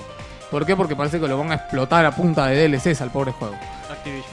Activision, sí, ¿qué más se puede esperar, no? Sí, no recuerdo, no sé cuál ha sido el último juego de Activision. Bueno, eh, Modern Warfare. Claro, ah, esto viene que la gente que quiere jugarlo está esperando contenido como agua de mayo. Y se dijo que el DLC iba a salir en octubre. Que no sale en octubre, que sale en noviembre, se dijo. Tampoco sale en noviembre, se dijo ahora que va a salir en diciembre. Esperemos que salga en diciembre, nada más. Ese DLC debe ser tan trabajado. Y lo peor es que el DLC son solamente tres, este, tres circuitos de Tony Hawk Pro Skater el 3. Y va a costar 5 dólares. Bueno, no está. Bueno, el videojuego costó 15. Y te están cobrando 5 dólares por tres mapas. Ah, O sea, es bastante caro. Mientras los hagan bien. Bienvenido, Activision. Bienvenido. Hola, esto es Activision. XCOM Enemy Unknown suaviza el nivel de dificultad a fácil con su última actualización. ¿Qué No, el nivel de dificultad fácil ha sido más fácil. Bueno, el juego ha tenido diversos errores, no muy graves, pero lo más importante es de que la dificultad fácil ahora es más fácil. Para todos los mancos que no saben jugar. ¿Has Pero- jugado No, es estrategia. Sí, no, pero, o sea, el punto fuerte de este juego es que es difícil. No, no me gustaría. Sí, que- algo que estaba escuchando en un análisis la otra vez es que tú puedes haber jugado 20 horas y si tu soldado muere, muere. ¡Te jodes! Sale la O sea, cinemática muere. de- Todo lo que aprendió ese soldado muere. Es tan interesante que sale una, como, digo, una especie de homenaje en una parte de, de- de- de la base que dice tu soldado tan, tanto a tanto. Ah, ¿sí? inmensa- Claro, sí. Ah, man. Sí, viste el análisis. No lo he jugado, pero se ve muy interesante. Sí, se ve interesante. Y otra cosa también interesante es de que han arreglado un bug en el cual, a pesar de ganar la campaña, te salía has perdido. Qué troll, weón. Eso es interesante. Haz ganas sufriendo y sale derrota. ¿Te imaginas la cara de loser que puedes tener? No, y lo peor que las partidas de este juego he visto que son muy largas. Un solo nivel te puede durar 2-3 horas. Un solo nivel. Si lo quieres hacer bien, sí. Imagínate, derrota. A su madre, qué frustración, Me, weón. me imagino que se va a la nave y ha estado. Gracias y derrota. El protagonista de Dishonored no fue siempre silencioso. Bueno, eh, dicen de que el silencio ayuda a que se identifique con Corvo. Esta noticia la vamos a dar de forma muy especial y vamos a guardar silencio para que se puedan identificar con nosotros. Vamos a poner un minuto ahí de silencio. ¿No me crees? Pepelocho tiene cara de incredulidad, de incredulidad. Te dije que te iba a sorprender con esta noticia. ¿Qué quieres? ¿Que me quede callado?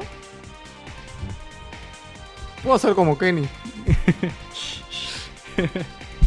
Bueno, no, dicen de que eh, finalmente esto... Suena a otra cosa eso. No, no sale. Ya, no Bueno, finalmente dicen de que en un momento sí, sí formaba parte de la historia, pero decidieron pues guard- eh, hacerlo más silencioso. Bueno, recién vamos a jugar Dishonored. Yo no sé qué tanto te puedas compenetrar con un Bueno, No sé, a ver, ¿qué- no de, es- de lo- a ver, de los juegos que hemos jugado los tres de historia, ¿se han identificado alguna vez con un personaje? ¿Tú te has identificado en Dead Space con este. ¿Cómo se llama? Isaac. Que es otro mudo. mm, Mira, Isaac era mudo en el 1, tú te En el, identificabas en el con él. 2 se habla. En el 2 se habla, en el 1 era mudo. En el 1 tú te identificaste con él. Imagínate, un ingeniero espacial. No, con quien sí me sentí identificado fue con Red Dead Redemption, por ejemplo. ¿Por qué, weón? Porque me preguntas, te respondo. Ya, tú, Gino. Yo diría que los únicos que saben hacer esto bien son la gente de Valve. La gente de Valve son la única que fue. que diría tiene el derecho a hacer un buen juego con modos. Además, no hay, hay, hay juegos. eh, Gordon Freeman no habla, ¿no? No habla, pues. No, no habla. Tampoco habla Shell de Portal 2. Ya. ¿Qué Saca la mano de la boca cuando hables, Gino. Ah, lo siento. Lo siento. O incluso Zelda. Zelda no habla. Link, Ah, es el que no habla. Lo siento, no soy un fan de esos, eh, los juegos de Nintendo. No juegas consolas, sí, Ajá, lo no sabemos. juego. Ya, eh, yo, bueno, yo soy fan de Final Fantasy, todo el mundo lo sabe, y nunca me he identificado con ningún personaje de Final Fantasy. Bueno, Y sí me he puesto jodidamente muy triste pasando un Final Fantasy. eh, El tú- final del 10 es triste. Tú vives triste igual que tu Facebook. Oye, si vamos a empezar a jodernos por nuestras cosas, yo también te puedo joder, así que ok, Activision continúa. ¡Cállate! Activision continúa. Soy Batman. De hecho, Malik me está pasando por etapas, ¿no? Discúlpenlo, discúlpenlo, oyentes, por favor. Ahora lo- ya, no, no lo voy a decir. Sigue. Activision continúa con su particular modo de ver las cosas y dice que Modern Warfare 4 va a ser algo totalmente nuevo. Oh, Modern Warfare. Bueno, 4. a- a la noticia la puse, no, bueno, para comentarla así, pero no para comentar sobre Modern Warfare 4, porque no se sabe un carajo, sino ¿cuánto tiempo más puede seguir subiendo el número de Modern Warfare? ¿Qué otra franquicia? A ver, suben número. Hay franquicias, Medal of Honor, por ejemplo, en realidad es bastante antiguo, ¿no? Tiene Duty desde también hubieron varios, ¿no? Más pero- crossovers. Más, disculpa, más spin-off. Claro, pero no entregas anuales. Sí. Recién en esta generación tiene entregas anuales. Es que todo, todo empezó desde que Modern Warfare 2 vendió Claro, la vendió millonada, la que- millonada que y vendió, se, ¿no? se dio la explosión de shooters militares por todos lados. Todo el mundo quería sacar su propio Call of- clon de Call of Duty. Nuevamente. Bueno, Ajá. ¿qué cosa ibas a comentar tú, Lucho, que es el que puso esta noticia? ¿Cuánto más creen que pueda durar? ¿Por qué la gente sigue comprando Call of Duty? Bueno, de repente ya con la ¿Es siguiente... la misma razón por la que la gente compra Inca Cola acá? No, yo creo que para la siguiente generación ya se verá de verdad el futuro de Call of Duty. Para la siguiente. ¿Por qué? Porque va a venir una verdadera evolución. No, lo que Es que la es evolución de Modern Warfare 2 fue por la nueva generación, ¿no? Eh, Porque se pudieron hacer más cosas. Normalmente las generaciones traen, digamos, modas, ¿no? Las primeras generaciones son de este, side scrollers, eh, ¿cómo se llaman esos juegos en los que saltas? Este, No sé. Plataformas. plataformas, el PlayStation 2 trajo un poco más de juegos aventuras con vista desde afuera, bueno, el PlayStation 1, disculpa, eh, etcétera, etcétera, etcétera, etcétera, ¿no? No sé, pero se nota en Activision que no. O sea, los juegos, ¿para qué mejorarlo si va a vender igual? No sé, tal vez. tal Es que no es mejorarlo, es meterle una cosa X que haga que el juego pueda volver a vender. Pero, Pero, mira, yo te digo algo. Mal que bien no lo, hace- no, no, no lo está haciendo tan mal. ¿ah? Mira, yo me compré Modern Warfare 3 cuando estuvo de promoción. No lo he jugado un montón. Ya. Tengo Battlefield, tengo Call of Duty. Y divierte también Call of Duty. O sea, sí, ya sé, ya sé que divierte, pero da un poco de pena ver que un producto que esté igual todos los años venda tanto y otros productos que son más trabajados, tienen más historia, vendan menos. Bueno, ese es por mi ejemplo, punto de tengo, vista. tengo un ejemplo. Bueno, la próxima semana viene el análisis de Borderlands 2. Si no es Borderlands 2, es Assassin's Creed 3. Uno de los dos viene. Ya, pero te voy a comentar algo. Me he comprado el, Most el Need for Speed Most Wanted. Y te juro que me he emocionado tanto el juego y lo he jugado tanto. Borderlands me emocionó, pero no tanto. Y lo he dejado un poquito de lado. Tal vez ya estamos hartos de shooters. De repente, de repente. Porque, como te digo, últimamente todos son explosiones, shooters millonarios como el último Medal of Honor, que fue un bluff total en todo. sí, lados. sí, sí. Bueno, Creo- más adelante hay una noticia respecto a eso. Debería haber un cambio. en Pero claro, al final yo lo que... Bueno, todo el mundo dice que debería haber un cambio. Pero ese cambio lo están haciendo los indies. Sí, Podríamos comentar muchos juegos. Sí, me encantaría tener alguien. Yo tengo un amigo, Osvaldo. Osvaldo, te mando un saludo que sé que cuando nos escuchas. Este, que él juega muchos juegos indie, pero vive en Asia. Me gustaría poderlo traer. Háblame de juegos indie. Solo se dedica a jugar juegos indie. ¿Sabes qué? Y se nota, y se nota sobre todo en los Kickstarters. La gente se da cuenta que no puede hacer un producto en compañías porque todo el mundo quiere Call of Duty superventas, porque si no, no. Y ha tenido que recurrir a la misma gente para que lo financien. Y hay O- varios productos Claro, Kickstarter o, que se estos, han financiado. claro, o juegos que no necesariamente han salido por Kickstarter y están hechos por una, dos o cinco personas y que tienen mucho éxito. Y sí, tienen mucha el calidad. mismo, claro, el mismo Minecraft, por decírtelo. Queremos cosas diferentes. Oye, ahí está Minecraft. El mismo. Lo hizo un pastrulo, uno solo lo empezó. Y ahora se ha vuelto multimillonario. multi chupi ripi millonario. A lo más Víctor, no, nada más. Sí, tú nunca tienes nada más. Medal of Honor Warfighter eh, admite la decepción de crítica y ventas. A ver, yo no sé qué tan bueno sea que una compañía acepte que su juego es una basura. No es que sea una basura, lo que están diciendo es de que Las notas, CJ tiene Metacritic, Metacritic tiene 50 sobre 100. Un cinco. ¿Eso te parece que no es un juego basura? Eh, sí, pero o sea, la gente ya está saturada. mm, ¿Qué, qué pueden hacer ellos ya ahorita si ya salió el juego? Exacto, es lo que digo. O sea, el mercado. Claro, pero están reconociendo el error, o sea. Siento que la gente ya, ya se hartó de shooters. No sé. El problema es que acá va a ser. Espero que con los mismos criterios que analizaron el Medal of Honor analicen al Call of Duty. Porque siempre lo ponían. El, los análisis de Modern, el, el Claro, ponen Honor. Medal of ponían que Honor, era lineal, Battlefield y Call of Duty. Que era eh, sin, sin carisma, que era lo mismo de siempre. Espero que lo analicen. Pero si todos, pero si todos son iguales, yo no entiendo eso, de verdad. Mira, el, mira, mi- mi- el juego que más he sufrido pasar en esta generación ha sido Battlefield 3. Ah, Créeme que lo pasé ¿Campaña? por puro compromiso, sí, porque Sí. tenía que analizarlo. hay que, hay- eso no te lo niega nadie. La campaña Battlefield 3 todo. Bueno, eh, en declaraciones de gente que estaba metida en la empresa, John Richitello confirma que el juego no ha cumplido con las expectativas depositadas en él. Uy, y el CEO de EA, Frank Gibao, ha dicho de que él se sorprende cómo ha podido tener análisis tan malos y que su gente no haya visto esto antes. Que la gente que lo prueba, que la gente que lo testea, que los desarrolladores del juego no hayan podido ver todo esto. Siempre lo ven y siempre, o sea, no, lo que se dice es de que nunca los beta testers le hacen caso No, a los no, no beta testers.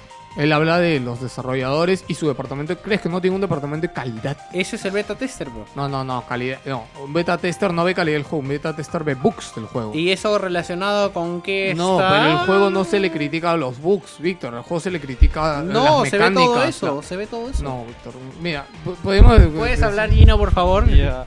De hecho, estoy seguro que fueron a lo simple y dijeron, ¿sabe qué? En nuestro juego le metemos explosiones, le metemos soldados, le metemos buenos gráficos, porque la verdad es que tiene buenos gráficos. Y ya, ya, sácalo, sácalo, para vender. Igual va a vender porque es un juego de acción y parece que no les, no les, no les salió bien la jugada.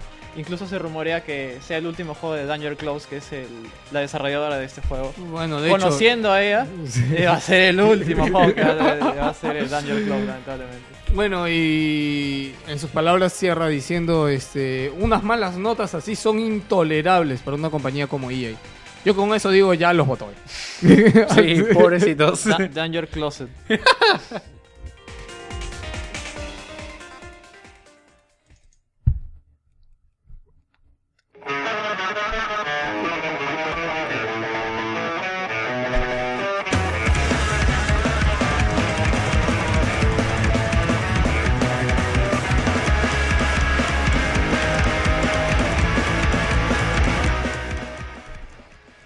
Los zombies del Dead Island Riptide llegarán a nosotros el 26 de abril del 2013, así se dejó anunciar esta semana que aprovecharon Halloween para anunciarlo.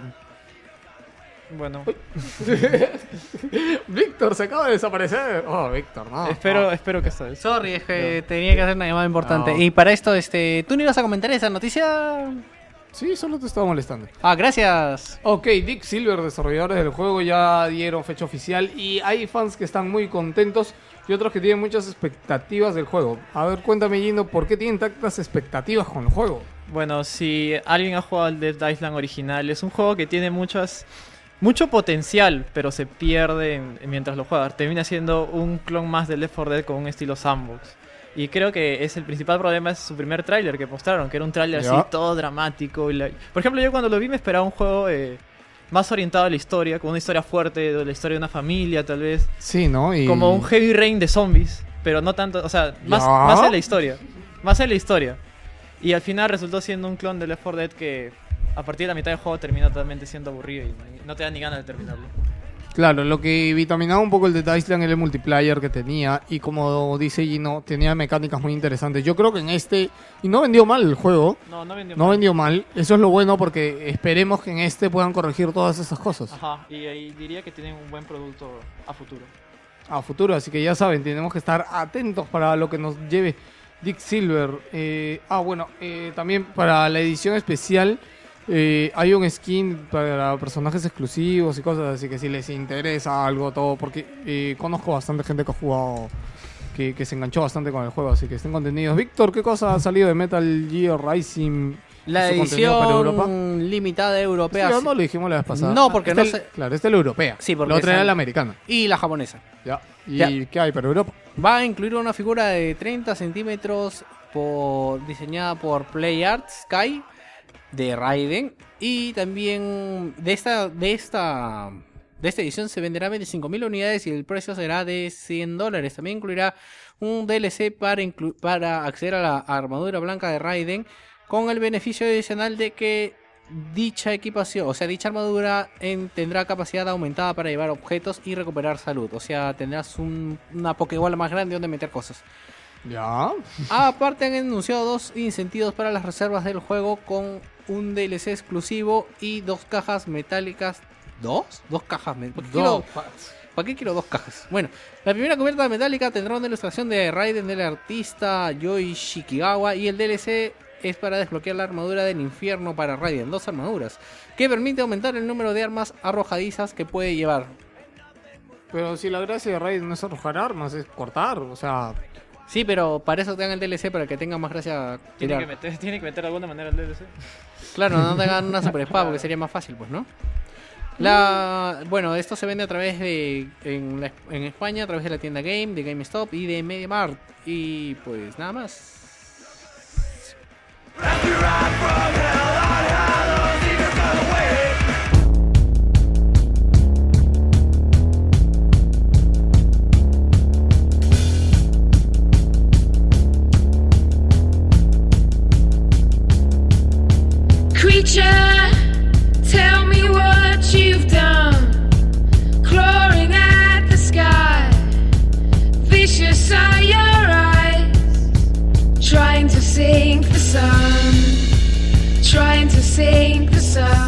Cinemora es anunciado para PC por fin. Cuéntame Lucho que trae de nuevo esta versión. Bien, va a llegar a través de, ¿cómo no? A través de Steam a un precio que se estima en 12,99 dólares euros. Y la novedad que tiene esta versión para PC es que va a llegar a 1080p y a 60 FPS por segundo. Cosa que leí en un par de análisis que esto no iba muy bien en Xbox. No sabemos por qué, porque no creo que requiera tanto técnicamente el juego, ¿no? Yo creo que debe ser más por desarrollo. Sí, es una cosa así de sociedad de... Y recordando esta noticia, porque lo teníamos ahí en duda, y Cinemora se presentó, no va a salir para PlayStation 3, pero va a salir para PC Vita. Y se vio en el último E3, se vio el juego. Yo por ahí sabía que lo había leído, justo que lo leí, lo puse. El juego no tiene fecha para PC Vita, yo creo que definitivamente cuando salga para Vita me lo compro. No, para PC no creo, yo, yo creo que se va a ver más bonito en la Vita. Aparte que debe ser mejor jugarlo. Sí, yo creo que es más, más chévere jugarlo sin la Vita. Bien, así que nada, estén, estén atentos a los que quieran jugar. Eh, Sin Demora tiene muy buenos análisis y muy buenas críticas. De verdad es un gran juego. Yo lo llegué a jugar este donde Junior. Muy, muy chévere, de verdad. Sin Demora, Sí, de Cash Shopper Manufacturer. Y la onda- Tú sabes que, para comentar un poquito de Cinemora, el pata este que hacía la música era. ¿Te acuerdas?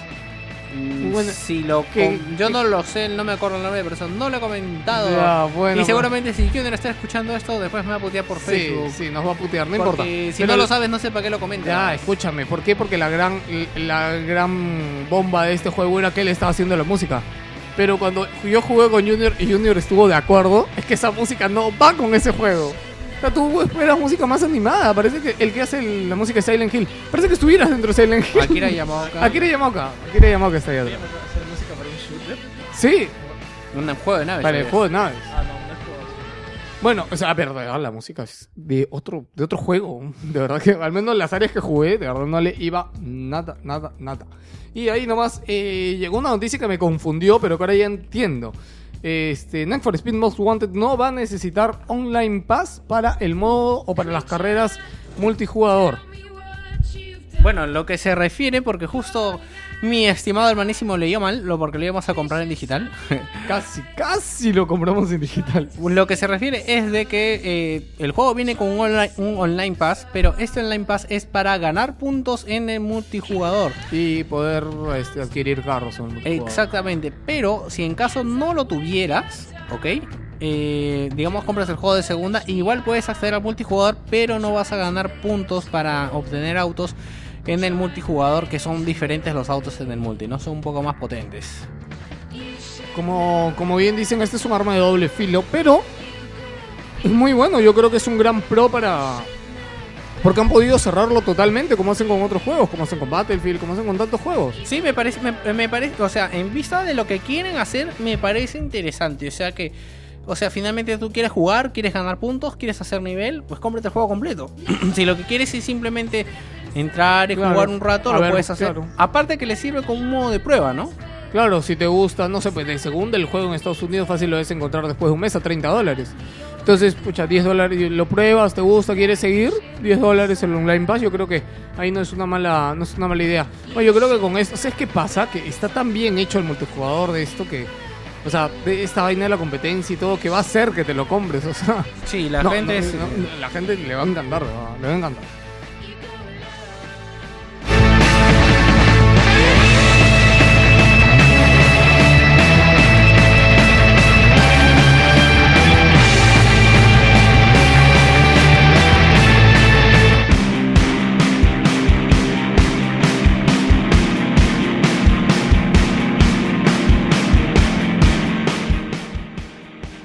Ubisoft ratifica las microtransacciones de los créditos erudito en Assassin's Creed 3. ¿Qué es esto? Lo que pasa es de que, como saben, eh, Assassin's Creed 3 tiene un modo multijugador y para esto se han creado como un tipo de monedas con el cual accedes a mejoras en el juego. Y estas mejoras, eh, digamos que tú compras el dinero y con ese dinero compras en la tienda del juego. Pero también puedes acceder a estas mejoras vía, o sea, leveleando normal, ¿no? Digamos que esta mejora dice que se ha hecho para la gente que no tiene tiempo de jugar tanto y quiere de una vez ya Ah. las, las mejoras. Oye, pero yo viendo estas cosas, habla que también lo comentamos la otra vez. Creo que en verdad, de acá a 10 años, no vamos a tener, vamos a tener menos tiempo para jugar que ahora. Y si vamos a querer jugar con alguien y por ahí estar al mismo nivel, vamos a acabar pagando plata, ¿no? Es un gusto más, diría yo, ¿no? Depende qué cosas sea, ¿no? Si depende... Depen- depende de cómo eres. A mí no me gustaría pagar por algo. O sea, es como que me arruina la experiencia. Bueno, eso ya sería mi opinión. Bueno, aparte No. porque también hay muchas armas en, por ejemplo, no sé si será el caso de Assassin's Creed, pero muchas armas muchas veces, no sé si alguna vez alguna vez ha hecho algún código de un juego y te bajas la superarma. En Doom, por ejemplo, ahí está. Ya. Me pasó en Doom, por ejemplo, que me bajaba la superarma, la más grande, con balas infinitas y todo. ¿Con qué, qué, qué te bajabas qué? O sea, No, no, repite que lo que has dicho. ¿Te bajabas la? superarma. ¿No? ¿Dijiste otra cosa? ¿Qué dije? La más grande. Astrólogo, ya. Entonces, este, no sabía usarla y esa arma es bien pendeja porque explotaba. Se dice poderosa, Vico. La BFG. Sí, la- Gun. Claro, entonces este, la verdad yo no sabía para qué servía porque me, me Tú mataba. disparabas una bala y ¡pum! te rebotaba. Sí, pues sí, la Es que tienes que dispararla de lejos, no sé. Ese arma mataba a todos los enemigos que veías en el área. Exactamente, pero por ejemplo, ¿ves? No sabía usarla, entonces no Yo sé. nunca la pasé de un y nunca la saqué. ¿Cómo Eh, salía? ¿Era con un código? No, en realidad tenías que pasar, pasar nomás y en determinado momento te la daban. Pero puedes poner I de QFA. Y Ah. te salía el toque. Yo me acuerdo de los códigos. Interesante que se acuerdan los códigos. Cheater. Era divertido.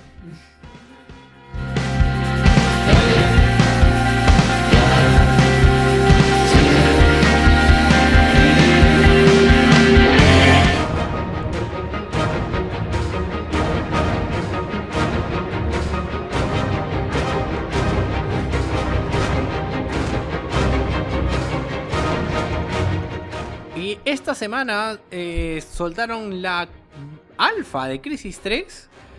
Aquí nuestro amigo Gino la jugó, ¿puedes contarnos algo acerca de eso? Pero eso no era la noticia. Ya, ok, ya. Coméntanos Yo el creo alfa. que lo que has puesto no es tan interesante como esto. Lo iba a pensar en breve, yo te dije. Bueno, ya, Gino, habla. Bueno, Crisis 3 parece más una expansión del 2. Eh, tiene el, casi el mismo HUD y incluso no mejora en algunas cosas. Incluso en PC tiene muy mal rendimiento. Y no soy el único que se queja. Me pasó algo muy curioso. Estaba jugando y en el chat habían gringos. Y un gringo comenzó a decir, oye, hey, hello, hello. Y de ahí todo el mundo comenzó a hablarse, menos yo porque no tenía headset. Y la gente decía, hello, this game is shit. game is shit, porque que- comentaban, entre ellos mismos se conversaban que el juego tenía mal rendimiento, que era igual al Crisis 2. Y creo que esta alfa, en vez de ayudarlos, Ya. los ha empeorado, al menos en PC. Y teniendo en cuenta que se ve mejor que Crisis 2, pero no se ve tan mejor. No es que la super mejora. Incluso eh, he tenido que bajar la resolución. Mi tarjeta no es una tarjeta mala. Y aún así he tenido problemas de rendimiento. Espero que sea solo por la alfa y no se vea nada de eso en el juego final. Yo también quise acceder a esta beta y tuve un serio problema para poder ingresar porque no me abría el puto Origin. Es tan complicado hacer una... eh, Instalar un programa. Dios no, mío. no instalarlo, sino hacer una aplicación que funcione. Origin es una porquería. Ma- mi- eh, a mí también eh, te- he tenido muchos problemas con Origin. Por ejemplo, me he tenido que descargar la, la alfa de Crisis 2 dos veces porque me dieron un error que no sé qué le pasa a ella, que me puse a buscar en internet y no había ninguna solución. La única solución era volver a descargarse el juego de nuevo. de Oye, nuevo. eso jode harto. A mí me pasó con Borderlands 2. ¿En dónde? ¿En Steam? Sí, en Steam. Me tuve que bajar el juego tres Qué veces. extraño. Tres veces. Lo dije en su momento en el programa. Sufrí mucho esos días. Lo peor, ¿sabes qué fue? Que el día del lanzamiento del juego yo dije, bien, voy a jugar todo el día. Porque descansaba de la chamba. Sí. Vine y no arrancaba. Y solución, descargarlo de nuevo. Maldita sea, no Qué jugué. extraño. Bueno, en Steam no tienen muchos problemas. Bueno, es pero- el único pro- yo Bueno, de todos los juegos que juego en Steam, un problema. En cambio, Bien. con Origin es. Cada juego tengo un problema. Es más, ni, sí. ni siquiera arranca el maldito Origin. Ey, ah, y cuando intentamos instalar Origin en nuestra computadora, se bajó el Steam. No sé por qué el Steam no abría. Víctor tuvo que borrarlo, todo el Steam para que vuelva a actualizar y no sé qué cosa. Sí, no, no, no funcionaba. Bueno, y la noticia que vas a comentar, cuéntame. Ah, rápido, solamente que los que pre- pre- pre- pre-reserven el Crisis 3 se van a llevar el Crisis 1 así totalmente gratis, totalmente instantáneo. Así que ya saben, la oferta es, dicen, limitada por los distribuidores. Lo que no saben es a qué se refieren con distribuidores. Pero estará valible a través de PCN, XLBA y U Origin, si es que viviese en ese tiempo. Vamos ahora con qué, Víctor. Vamos con las breves.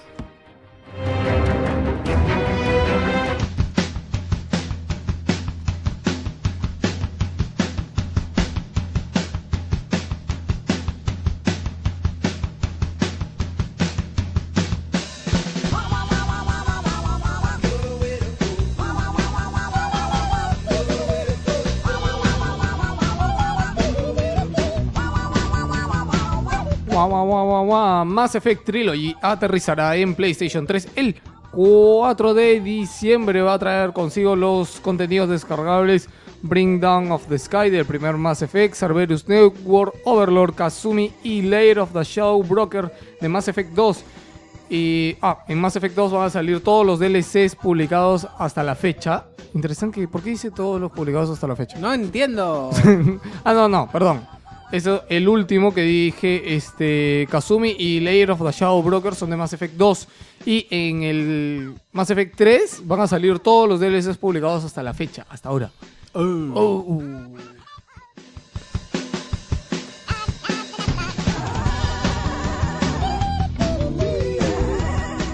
Portal 2 in Motion se estrenará en PlayStation Network Norteamérica la semana que viene. Este DLC añade 20 desafíos adaptados al sistema de control de PS Move. Se estrenará en PlayStation Network Norteamérica el próximo 6 de noviembre al precio de 10 dólares. Adicionalmente, a partir de la semana que viene se podrá comprarse la versión completa de Portal 2 a través de la Store de PlayStation. Y algo interesante es, este, me hubiera gustado en el tráiler ver cómo se jugaba con el Moon, porque se veían que se podían hacer cosas nuevas, ¿no? No sé si nuevas porque yo no juego el 2, tú que lo has jugado. No, porque agarraba los cuadrados y los deformabas, este, se ve que ahora el líquido lo puedes esparcir, pues me imagino como tienes el move ahí. Bien, bien interesante, Hubiera ¿no? sido interesante un tráiler donde se vea las claves, como Sí, dices, a la donde gente se ve a la jugando. gente jugando, de verdad es Sí. un poco tonto hacer algo exclusivo para Mob y no ver a la gente moviendo el Mob.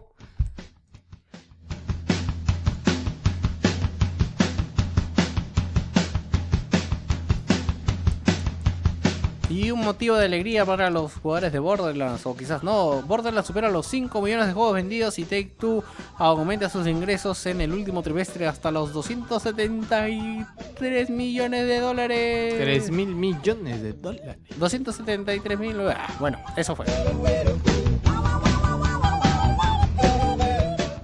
Capcom ha puesto fecha para la demostración jugable de Devil May Cry. Estará a disposición de los usuarios a fines de noviembre. ¡Qué miedo! Dios mío, ese día vamos a llorar, ¿ah? Vamos vamos a llorar ahí en el Facebook. juntos. Cave Story aparecerá también en Xbox 360, PlayStation 3, PlayStation Vita y PSP. El organismo de clasificación de edades lo, de edades lo adelanta. Como siempre, ese organismo siempre adelanta todos los juegos que se vienen.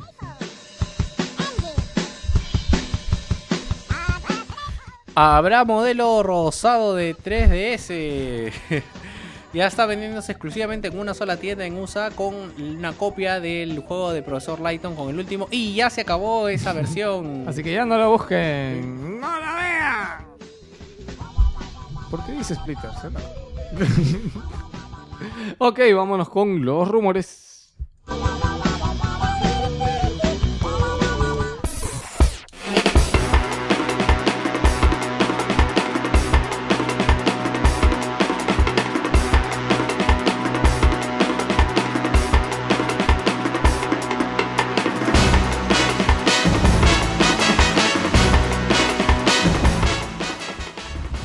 Bueno, la tienda GameStop de Dublín, Irlanda, parece que alguien se pasó de tragos por ahí. Ojo, chiste de irlandeses en Wilson Podcast.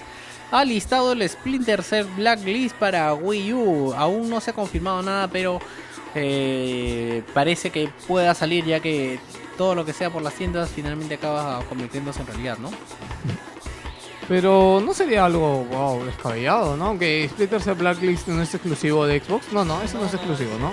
Sale en PC también. No me sorprendería nada, la verdad. No sé qué tan beneficioso puede ser para Wii, aunque mientras más juegos mejor, ¿no? Para ellos sí, por Nintendo.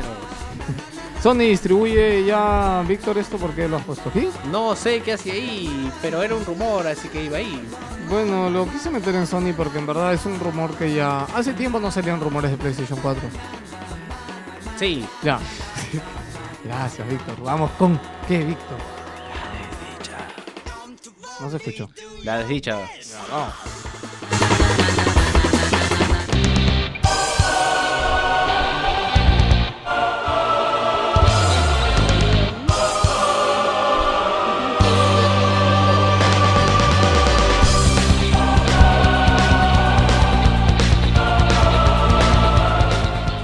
La desdicha de esta semana, como muchos adivinarán, es de la WCG 2012 realizada en el Centro Comercial Mega Plaza.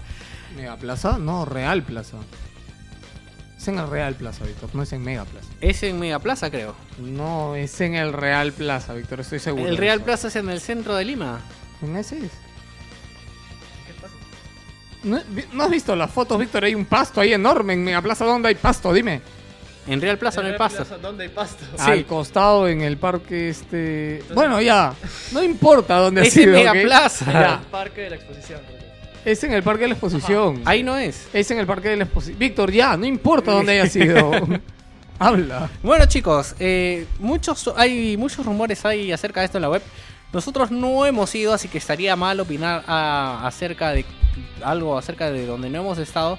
Pero los rumores están ahí. Eh, ha sido tan, tan malo el evento que hasta nuestro gamer bandera Fénix se ha manifestado acerca de lo mal organizado que está el evento. No estamos hablando de fallas técnicas que las ha habido como pretender jugar partidas online con el servicio Holo que no da, o sea, ti- tiene muy buena señal, Un pero no- completo error, de verdad. ¿A quién se le ocurre? pues? O sea, eso de, de primera, ¿no? ¿A quién se le ocurre poner un, un servicio 3G en juego? Sí, o sea, tiene buena descarga, pero no tiene latencia. Y también acerca de problemas administrativos, como que la gente pues llegó a las 10 de la mañana y recién pudo jugar a las 3 de la tarde. Oye, la verdad es que es una pena, porque, o sea, es, la, es el primer evento que yo escucho, o sea, yo que no estoy tanto, y me hubiera gustado ir. De hecho, me quedé con ganas de ir, pero al, que al decirme eso, ya, como que todas mis ganas se fueron al tacho. Bueno, a ver, yo, le, yo les comento un poquito. Yo he ido desde la primera WSG que se hizo aquí en Perú, porque yo desde chivolo estuve metido, me- muy, muy metido en StarCraft, Warcraft, Counter, he tenido clanes, he estado en rankings correteando a la gente, etcétera. Las primeras WSG fueron muy buenas. O sea, no se imaginan de verdad lo, o sea, lo importante. A ver, lo que pasa es que Samsung en ese tiempo le dio una gran importancia a la WSG.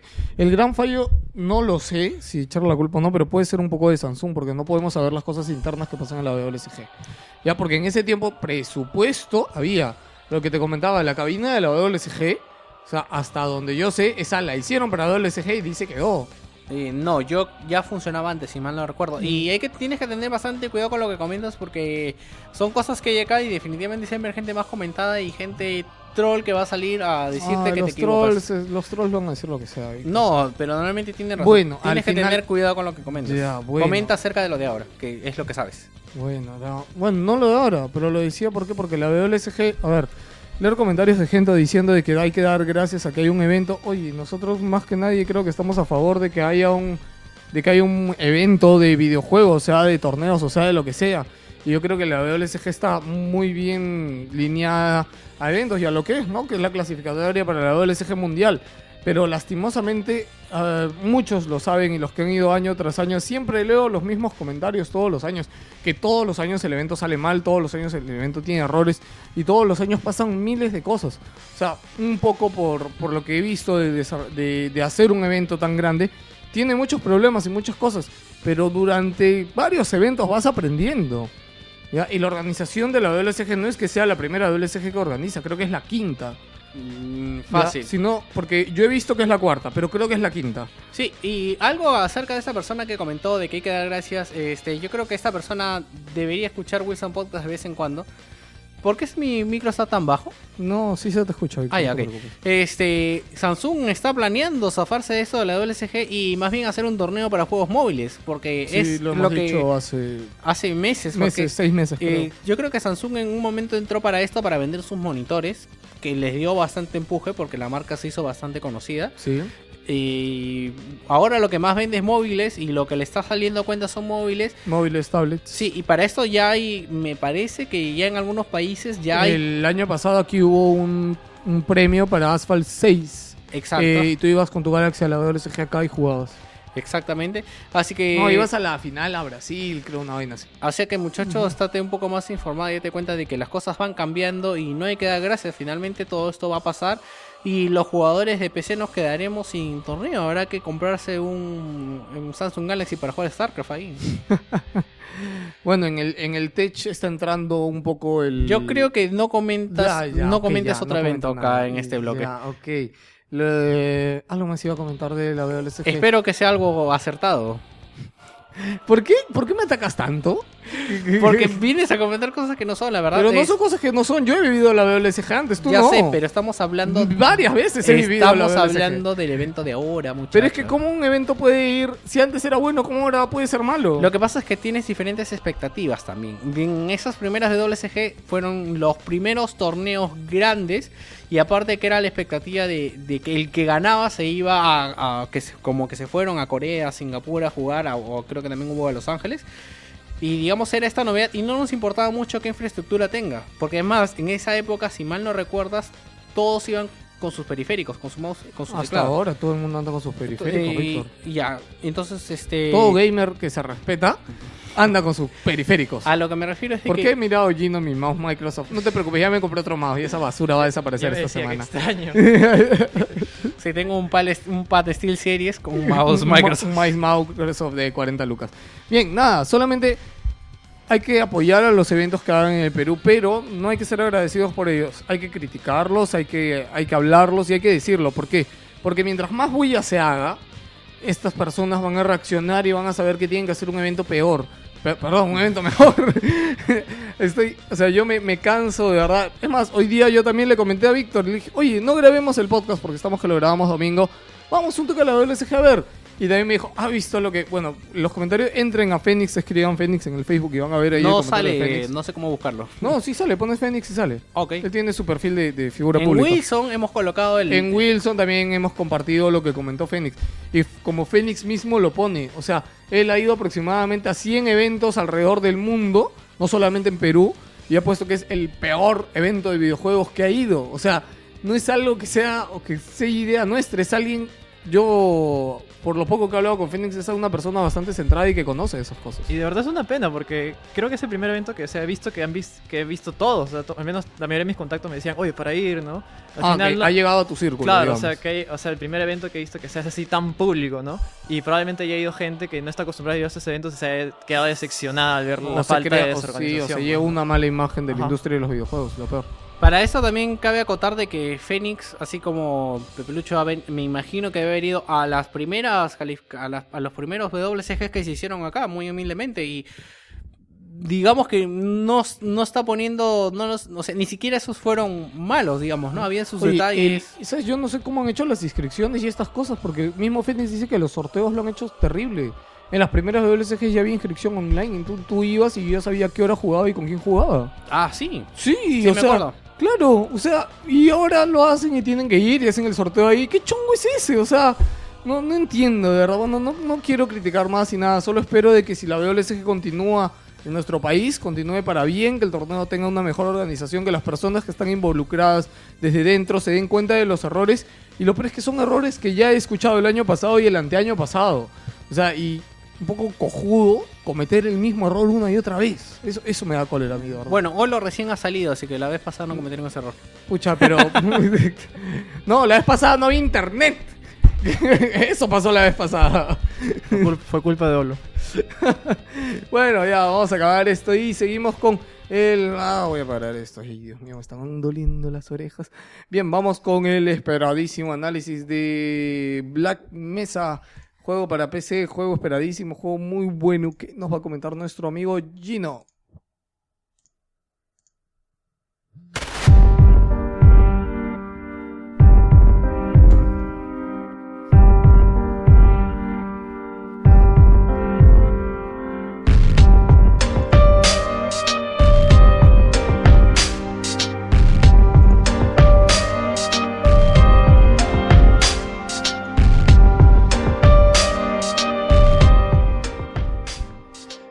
Que estás sentado en tu PC, cansado de jugar los mismos FPS siempre, los mismos clónicos año tras año, cansado de jugar malas historias y mala ambientación, no estás satisfecho porque sientes que siempre hacen lo mismo, no tienes nada que jugar porque te haces todo tu dinero comprando el PES y el FIFA.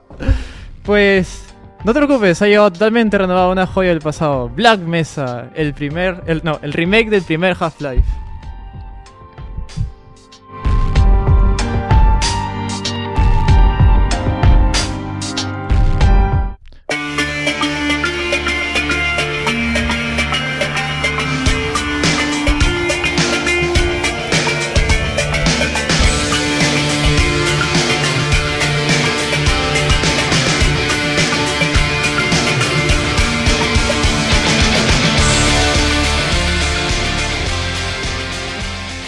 Poco de historia, porque es muy interesante sobre este mod que más es juego que mod.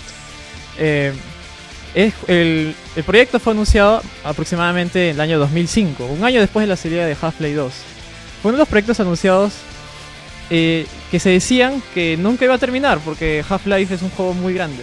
Estaba también en, en- en los rumores que nunca, sal- nunca saldría, terminaría como el Ah, Duke eh, Nukem Forever. En ese tiempo habían un millón de rumores de Half-Life. Incluso se anunció que también habían otros otros equipos que estaban haciendo eh, mods también de remakes de las expansiones de Half-Life, Opposite Force y Blue Shift. Ah, mira, tú eso sí no sabía.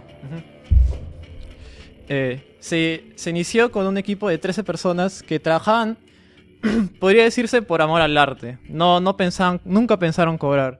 Que a lo largo de 7 años que duró su creación, incrementaron a 40 personas, que es lo que integra actualmente el Black Mesa Team. Eh, pero nunca cambiaron la ideología de que sería un proyecto gratuito. Yo. Ah, presencia. Black Mesa se nos presenta como un remake total de primer Half-Life. Nada de versiones HD, esas cosas que no, que vienen a 1080p. y que está trabajado desde, casi desde cero en la mayoría de sus, de sus apartados, quitando algunos modelos que han tomado prestados de Half-Life 2. Podemos apreciar que se ha texturizado totalmente el juego. Es, es muy impresionante porque lo que haría un modder normal es coger. Sabes que hay una, hay una caja de Half-Life 2, lo cojo y lo meto. Pero resulta que no, incluso las cajas están totalmente Claro, las han vuelto a texturizadas. hacer todo, ¿no? Ajá, lo han vuelto a hacer O todo. sea, no, claro, porque, a ver, para que se ponga un poco, las versiones o las reversiones HD que vemos el- eh, hoy en día, es el mismo juego, simplemente le pasan una serie de filtros y una serie de cosas. No es que lo vuelvan a hacer desde cero. En cambio, este Black Mesa han vuelto a hacer todo el juego desde un inicio. Incluso se han hecho modelos específicos para la mayoría de- científicos, soldados y guardias de seguridad. Incluso aunque suene un poco ridículo, han hecho soldados, oh, no, eh, científicos mujeres. O sea, es como que yo me pasé el juego varias veces Half-Life y cuando vi las mujeres decía, wow, what, what the fuck, mujeres en Black Mesa, decía, ¿qué es Ah, ya, esto? nunca, ah, en el Half-Life original no había. No, es que en el Half-Life original había, un solo o dos modelos de científicos. eran tres modelos científicos, el, el pelado con lentes, El negro. el pelucón que parecía Einstein y, y el negro, ajá. Exacto. Y se repetían a cada rato. Si todos eran hermanos. sí. Incluso, sí, incluso había solo un modelo para guardia de seguridad que acá hay varios, incluso eh, modelos para eh, guardias de color.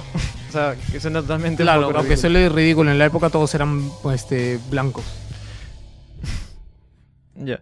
Y ayudan bastante en la inversión. Los escenarios se han visto mejorados en casi todos los apartados. Ahora son mucho, mucho más agradables a la vista, tanto gráficamente como en diseño.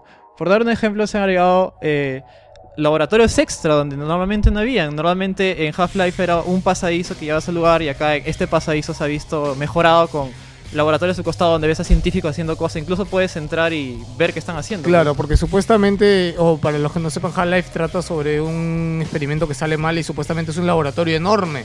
Pero digamos que para la época tú veías bastante chico el laboratorio. Mejor no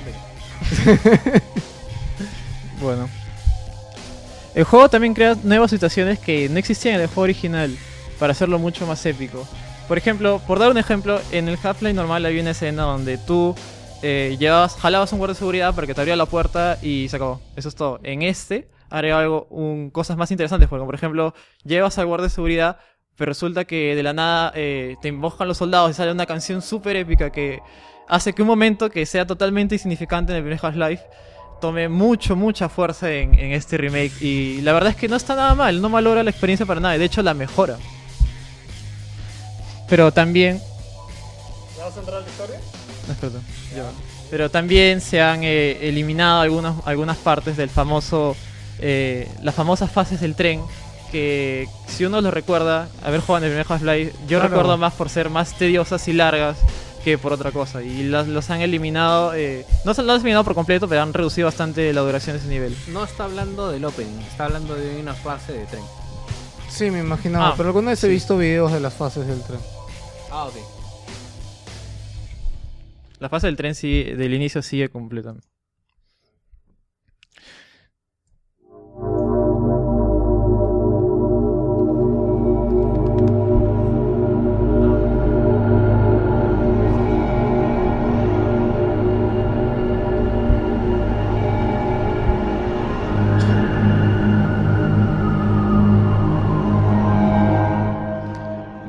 A estas alturas me parece un poco raro que no haya gente que no haya jugado el primer Half-Life, pero eh, no pierdo nada con tal historia. Yo no lo he jugado. Debe- Yo bueno, lo he jugado, pero no lo he pasado. ahora tienes una oportunidad de oro Sí. para jugarlo. Ya, eh, en resumen, encarnamos a Gordon Freeman, un científico que, como cualquier día normal, va a trabajar a un- una central científica que hacen experimentos con material extraterrestre y ocurre un, ocurre un mal experimento y crea un portal entre el mundo alienígena y el real, eh, entre el mundo, el mundo actual. Y tu deber es detener toda esta, esta locura. Wow. Una historia. Creo que la época era bastante. ¿Esa era la época de Alien, Víctor? No, bueno, No. Alien es mucho más antiguo, pero digamos que en esa época. No, fue una historia de verdad bastante única. Eh, yo creo que hablar del contexto de Half-Life 2, disculpa, de Half-Life 1, eh, ameritaría algo aparte. Creo que deberíamos centrarnos en lo que es simplemente la historia acá de Black Mesa, que añade algunas cosas y simplifica la jugabilidad y se ve más bonito y mejor. Ciertamente, si queremos hablar de Half-Life, sería otro. Otro análisis. No, podríamos hacer un programa completo de Half-Life. sí, exacto.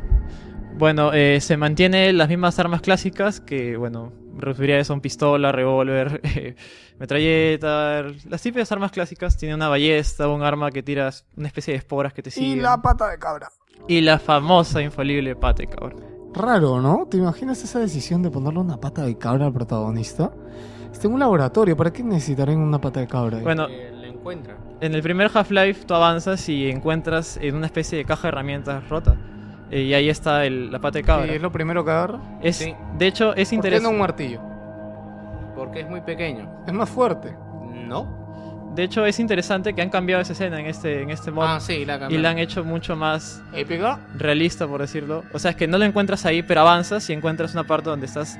Hay una puerta que está cerrada y está trancada con la pata de cabra. Y tienes que sacarlo. Y una vez que lo sacas, ya empieza la acción. pues. Ah, claro, bueno, es un poco más real, ¿no? Ajá, Sí. más, más interesante, pues. Que encontrarlo y tirado.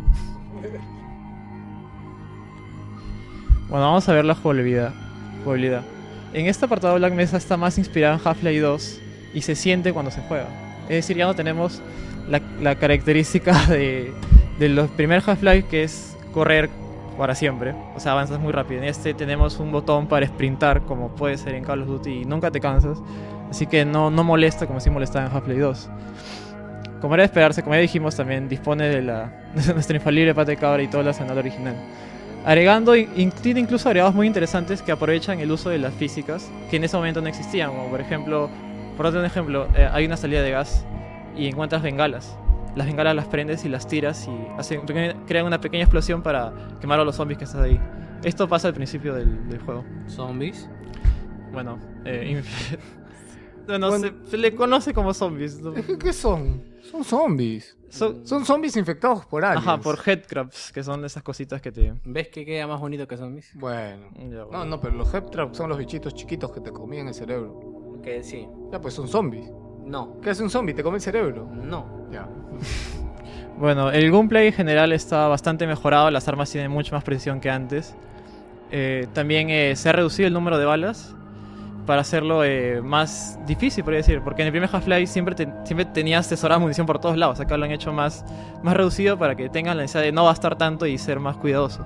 Vuelves a tener las seis, no sé cuántas armas, todas las armas disponibles. To- están todas las armas, pero su arsenal, o sea, las balas se ha visto un, un poco reducido. Ah, ya no, pero igual puepuedes cargar, no sé. Hasta el número 6 creo que era, ¿no? No, pero en Half-Life creo que o sea, tenías tres pistolas y las podías usar en cualquier momento. Y eso. Cargas todas las armas, pues. Exacto. Eso sí, cargas- Claro, sí, Ah, ok. cara- sí, sigues manteniendo eso que ya es característico de los ya. Claro, no, me refiero porque sabes que ahora cargas dos o tres. Claro, ¿no? eso, eso también tal vez para algunos les abrume ver tanta cantidad de armas, que al final las usas para determinado momento, eso, eso me parece muy interesante.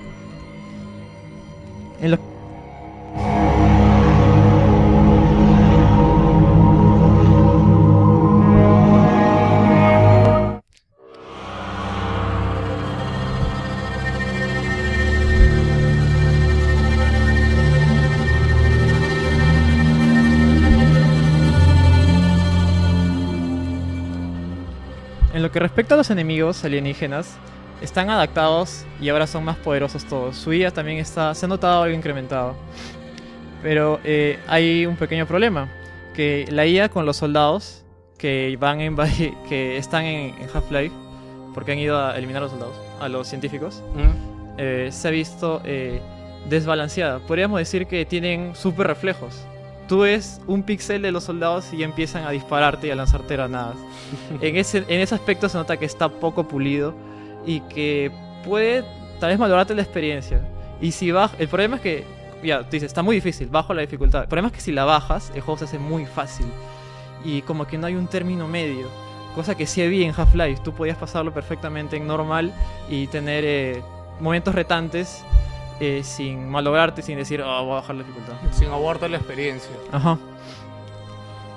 Eh, para añadir también que el juego eh, a- añade logros. Es muy interesante porque ni siquiera añade por el sistema de Steam. Tiene un propio sistema. Eso te iba a decir, sí, me, me llamó cuando lo leí y dije, logros aguanta, pero todavía no está en Steam. Claro, Tiene achievements. un sistema interno, Tiene un digamos, de sistema logros. interna eh, de achievements.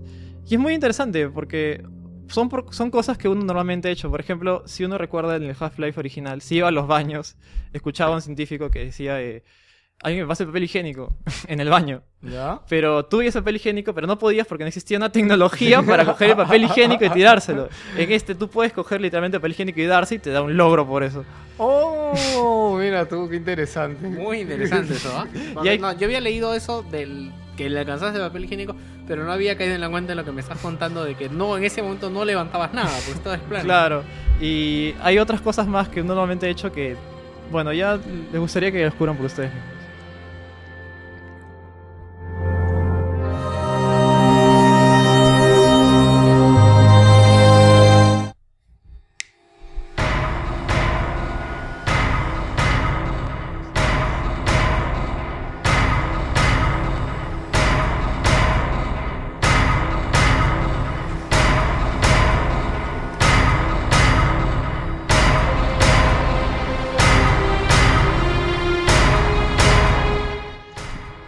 Qué miedo esa canción. ¿Qué pasa cuando suena esa canción, ah?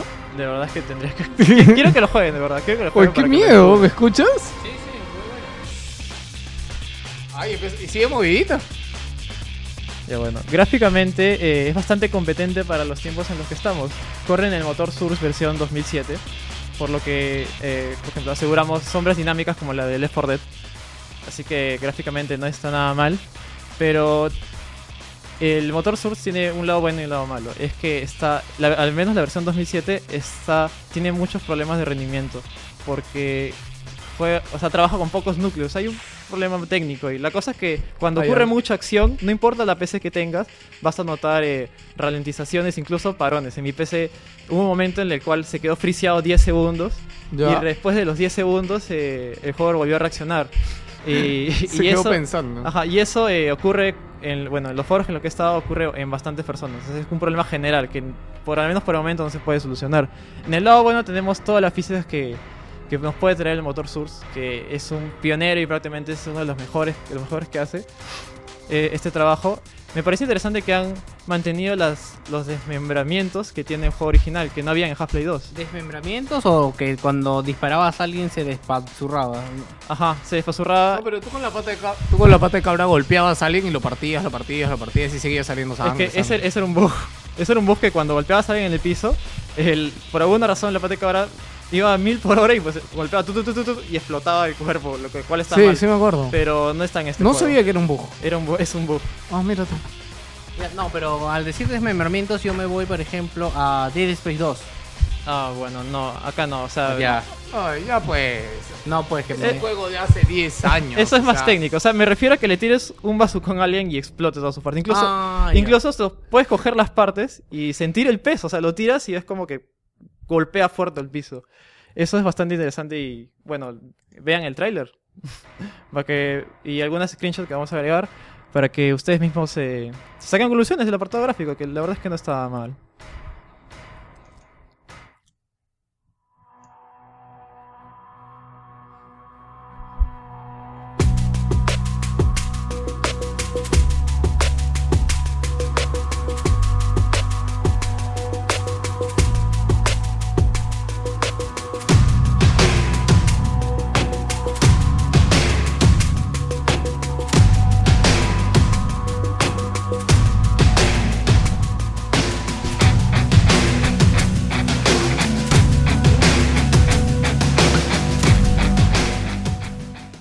Si dejé un poquito más la música es porque vamos a entrar para hablar del sonido. Bueno, eh, en el apartado sonido diría que es el mejor apartado que tiene este mod, o diría juego. Y es que es totalmente nuevo, desborda calidad por todos lados, como ya lo han estado escuchando, pequeños fragmentos que tienen, el, diría, la calidad de un, de un producto eh, pagado de, estas, de, estas, eh, de esta época. Encaja totalmente con las situaciones que vivimos y le da un, un aire fresco diferente al juego original para que no se sienta aburrido, ¿no? Esta vez si hubieran... si Claro, digamos, los- tú has pasado el Half-Life 1 cuántas veces. yo me he pasado al menos unas 7 veces. Ya, y, te, y te ha sido igual de divertido, igual de bacán jugar este Black Mesa. Diría hasta que más, ¿ah? Al menos para mí hasta que más. No es que, Pero, este que han pasado los años. claro, pero de lo que menos recuerdo del Half-Life original es su, es su soundtrack. Y de este me ha gustado tanto que lo he descargado.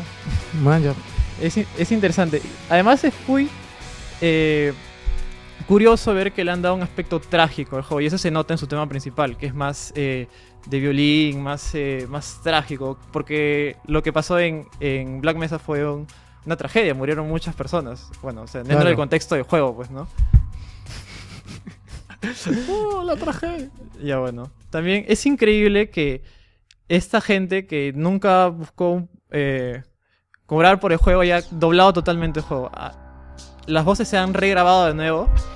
E incluso eh, se han grabado nuevas líneas. Y lo cual es muy interesante porque, o sea, lo, lo fácilmente pudieron haber agarrado todas las voces originales y pegarlas, pero ellos han decidido por regrabarlas totalmente de nuevo, agregando un nuevo contenido. Y todo esto sin cobrar nada. Lo increíble es de donde que yo leí creo por ahí que Valve lo ayudó, los ayudó con esto de, de grabar las voces de nuevo. Probablemente porque hay una voz muy característica del científico Kleiner que sale en Half-Life 2 que es muy muy parecida a lo que, o sea, No, también han sale sido los mismos 1. actores. Creo creo que sí, no he investigado mucho Mm, Yo me parece que lo leí. porque es muy muy parecida y me sorprendió bastante, o sea, o sea, en un proyecto gratuito que se tomen tantos tanto cariño, podría decirse al, al crearlo. eh, me parece totalmente admirable. Bueno, también el juego está eh, subtitulado al español, por si no, no está doblado, sería mucho trabajo. Hay algunos pequeños problemas con la fuente en el juego, por ejemplo, no, no muestra la ñ. Si hay alguna ñ, sale como un símbolo extraño en ruso. Supongo que es porque está hecho en, en Claro. inglés neto, pues, ¿no? Y bueno, y como si esto fuera poco, eh, la gente ha liberado el, el soundtrack para que lo puedan escuchar totalmente. De ahí lo he descargado y lo estamos escuchando acá. En el, en el artículo al final lo voy a poner ahí los videos, el link de, para bajar el soundtrack y todo.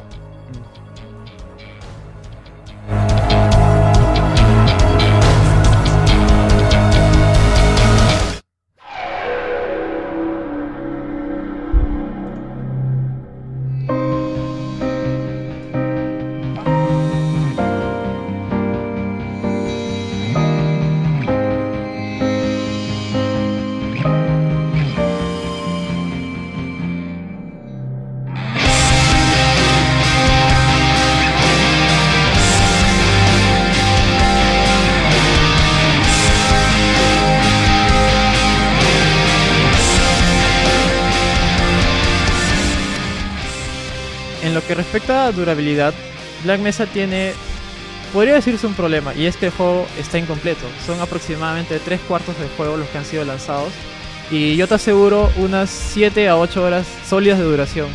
totalmente interesantes de jugar. Jugándolo en hard. En normal, como te dije, tiene este pequeño problema Ah, de normal, dificultad. en normal y como que al Yo final recomendaría se pone- jugarlo en normal, porque así se disfruta más. Bueno, yo juego mis juegos en normal. No te Se- lo digo porque yo tengo la costumbre de ponerlo en hard y si de repente lo empiezo a jugar y lo pongo en hard entonces va a estar terrible. No tanto así, ¿No cuando, llegues, cuando llegues a los soldados. Eso sí, Claro, en los soldados es el problema. Ajá, de ahí el juego se mantiene bien con la parte de los, de los alienígenas. Si esto te parece poco, han anunciado que obviamente van a terminar el juego y que se van a tomar un pequeño tiempo y van a tomar la parte final, que es donde viajas al planeta de estos alienígenas, que se llama Zen, y van a rehacerlo totalmente. Si fuera otra persona, le estaría, estaría muy es- escéptico, pero como son ellos, tienen un voto total de confianza. Esperemos que no demoren otros 7 años. Probablemente un año y medio conociéndolos. Si esto todavía te parece poco, han anunciado un multiplayer, el, que lo llaman Black, Black Mesa Deathmatch, Mm, Y que nos hace- el añorar que- esas y épocas. que nos hace añorar las épocas de cabina cuando uno iba a jugar Half-Life y la típica escena donde uno decía, oye, ¿quién fue el cabro que activó la bomba? weón?" la, eh, la clásica escena puede ser vivida con gráficos mejores. No, es que Half-Life creo que es el único juego junto con Quake en que agarras el lanzamisiles y lo disparas al piso para impulsarte. No, en Half-Life no. En ¿No? Half-Life te mata. Half-Life no. No, ¿qué arma te impulsaba en Eh, Half-Life? la, el ar- el- la arma Gauss, que es la que, una que carga. Ah, ya, una que carga y suelta un impulso, perdón. Ajá. Ya, bueno, creo que es uno de los pocos juegos en que tienes algo que te impulsa, así. Me acuerdo que con esta arma de un lado a otro llegabas en el, y es mapa en un totalmente segundo. gratis. Dijeron que iba a estar para el diciembre, enero. Esperemos que cumplan su Para el palabra. multiplayer. Ajá, el multiplayer. Y qué chévere. Ojalá que para esa época también ya esté en Steam, ¿no? Porque está en Greenlight. Y no, el juego fue aprobado en Greenlight, pero todavía no está porque es- creo que están esperando a que esté el juego completo para recién soltarlo.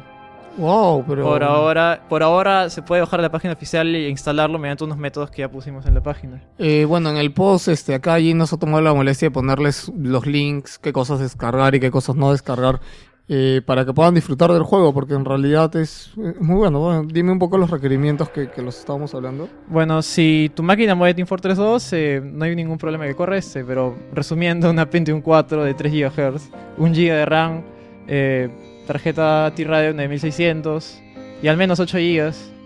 Si es que no quieres tener ningún problema. Son requerimientos bastante estándar, mínimos. Sí, en realidad, sa- ¿sabrás si correrá con una placa así integrada? Probablemente, pero muy bajo. Pues lo, lo que siempre se recomienda jugar es tener al menos una tarjeta de video. Una tarjeta mm, telita barata, pero aunque sea tener una tarjeta, ¿no? Claro, y como te digo, corre bien. Esa está, está bien optimizada a pesar de esos pequeños problemas que te digo que tiene, que son puntuales en determinadas, en determinadas partes del juego. Bueno, es necesario tener obviamente una cuenta en la plataforma Steam. Eh, lo primero que tienes que hacer es descargarte el juego que son aproximadamente unas 3 GB. Una vez que lo instales, eh, el mismo Steam eh, te inicia de- una descarga automática del Surge SDK que son un GB más. O sea, en, en resumen estarías bajando alrededor de 4 GB, 4 Ah, o sea, ¿se, ¿se añade al Steam el juego? Ajá. Ah, mira. Claro, pero no de la típica manera que es buscando en la tienda, pues, ¿no? Sino como que instalándolo. Incluso cuando lo juegas, ahí aparece que dices que estás en un mod en vez de estar en un juego. Ah, o en un mira juego que tú. no es de Steam, aquí te dice, estás en un mod. Ah, mira tú. Sí. Y bueno, ¿qué más puedo decir que no se ha dicho ya del- que ya no he dicho ya de Black Mesa? Una excelente oportunidad para los que no han podido probarlo. Y si tú lo viste, y si tú lo jugaste eh, en su época, realmente te recomiendo bastante que lo pruebes. Es todo un homenaje a lo que es y será Half-Life. Bueno, como, como dice Gino, para resumir, es uno de los... La otra vez leí, o te acuerdas que dijimos la declaración de directivo que dijo que Half-Life había cambiado la forma de, de hacer shooters y varias cosas? Sobre todo con lo que es eh, la narrativa del juego. Claro, cambió bastante para, para bien. Entonces, Half-Life es. O sea, a cualquier gamer de PC, al menos que le pregunten qué fue Half-Life, es una gran joya, como lo he dicho al inicio, Gino, de, de, de PC y de la generación de videojuegos. Y yo, definitivamente, le tengo que dar una oportunidad porque jugué muy poco el Half-Life. Me acuerdo que de chivolo no pude y me quedé atracado en una parte. No me acuerdo en qué ahora parte. tienes una oportunidad. Bien, esto ha sido todo con lo de Black Mesa. Ojalá les haya gustado y vamos con la despedida. Gracias, Gino.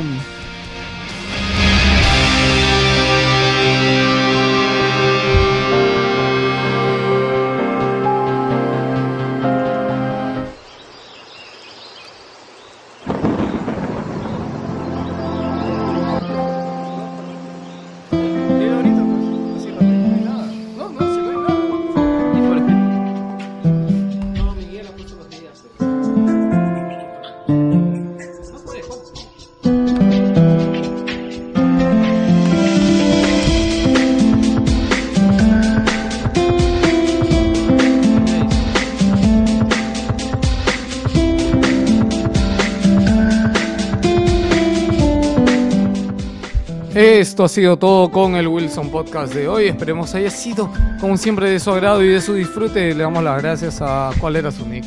Ah, sí. Ah, sí, tú- ah, ok. Víctor, te despides. Chao.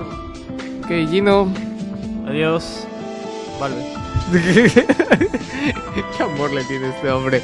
Eso ha sido todo con el Wilson Podcast número 52. Comenten, basurennos, lo que sea. Lo dejamos como siempre con una canción. Nos vemos la próxima semana.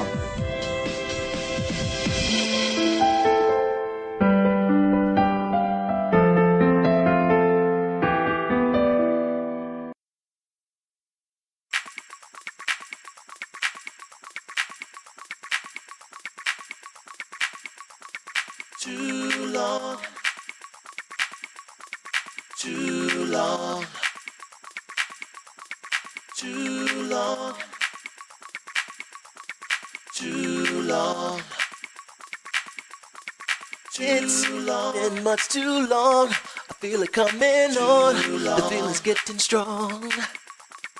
It's been much too long. I feel it coming on. The feeling's in my bones. It's been much too long. I feel it coming on. The feeling's getting strong. It's been much too long. I feel it coming on. The feeling's in my bones. Too long. Can you feel it? Too long. Can you feel it? Too long. Can you feel it? Too long. Can you feel it? Mm. Yeah. Mm. Yeah. Mm. Yeah. Mm. Yeah. At last, the long wait is over. The weight is off my shoulders. I'm taking all control, yeah. My, my mind set so free. I'm where I want to be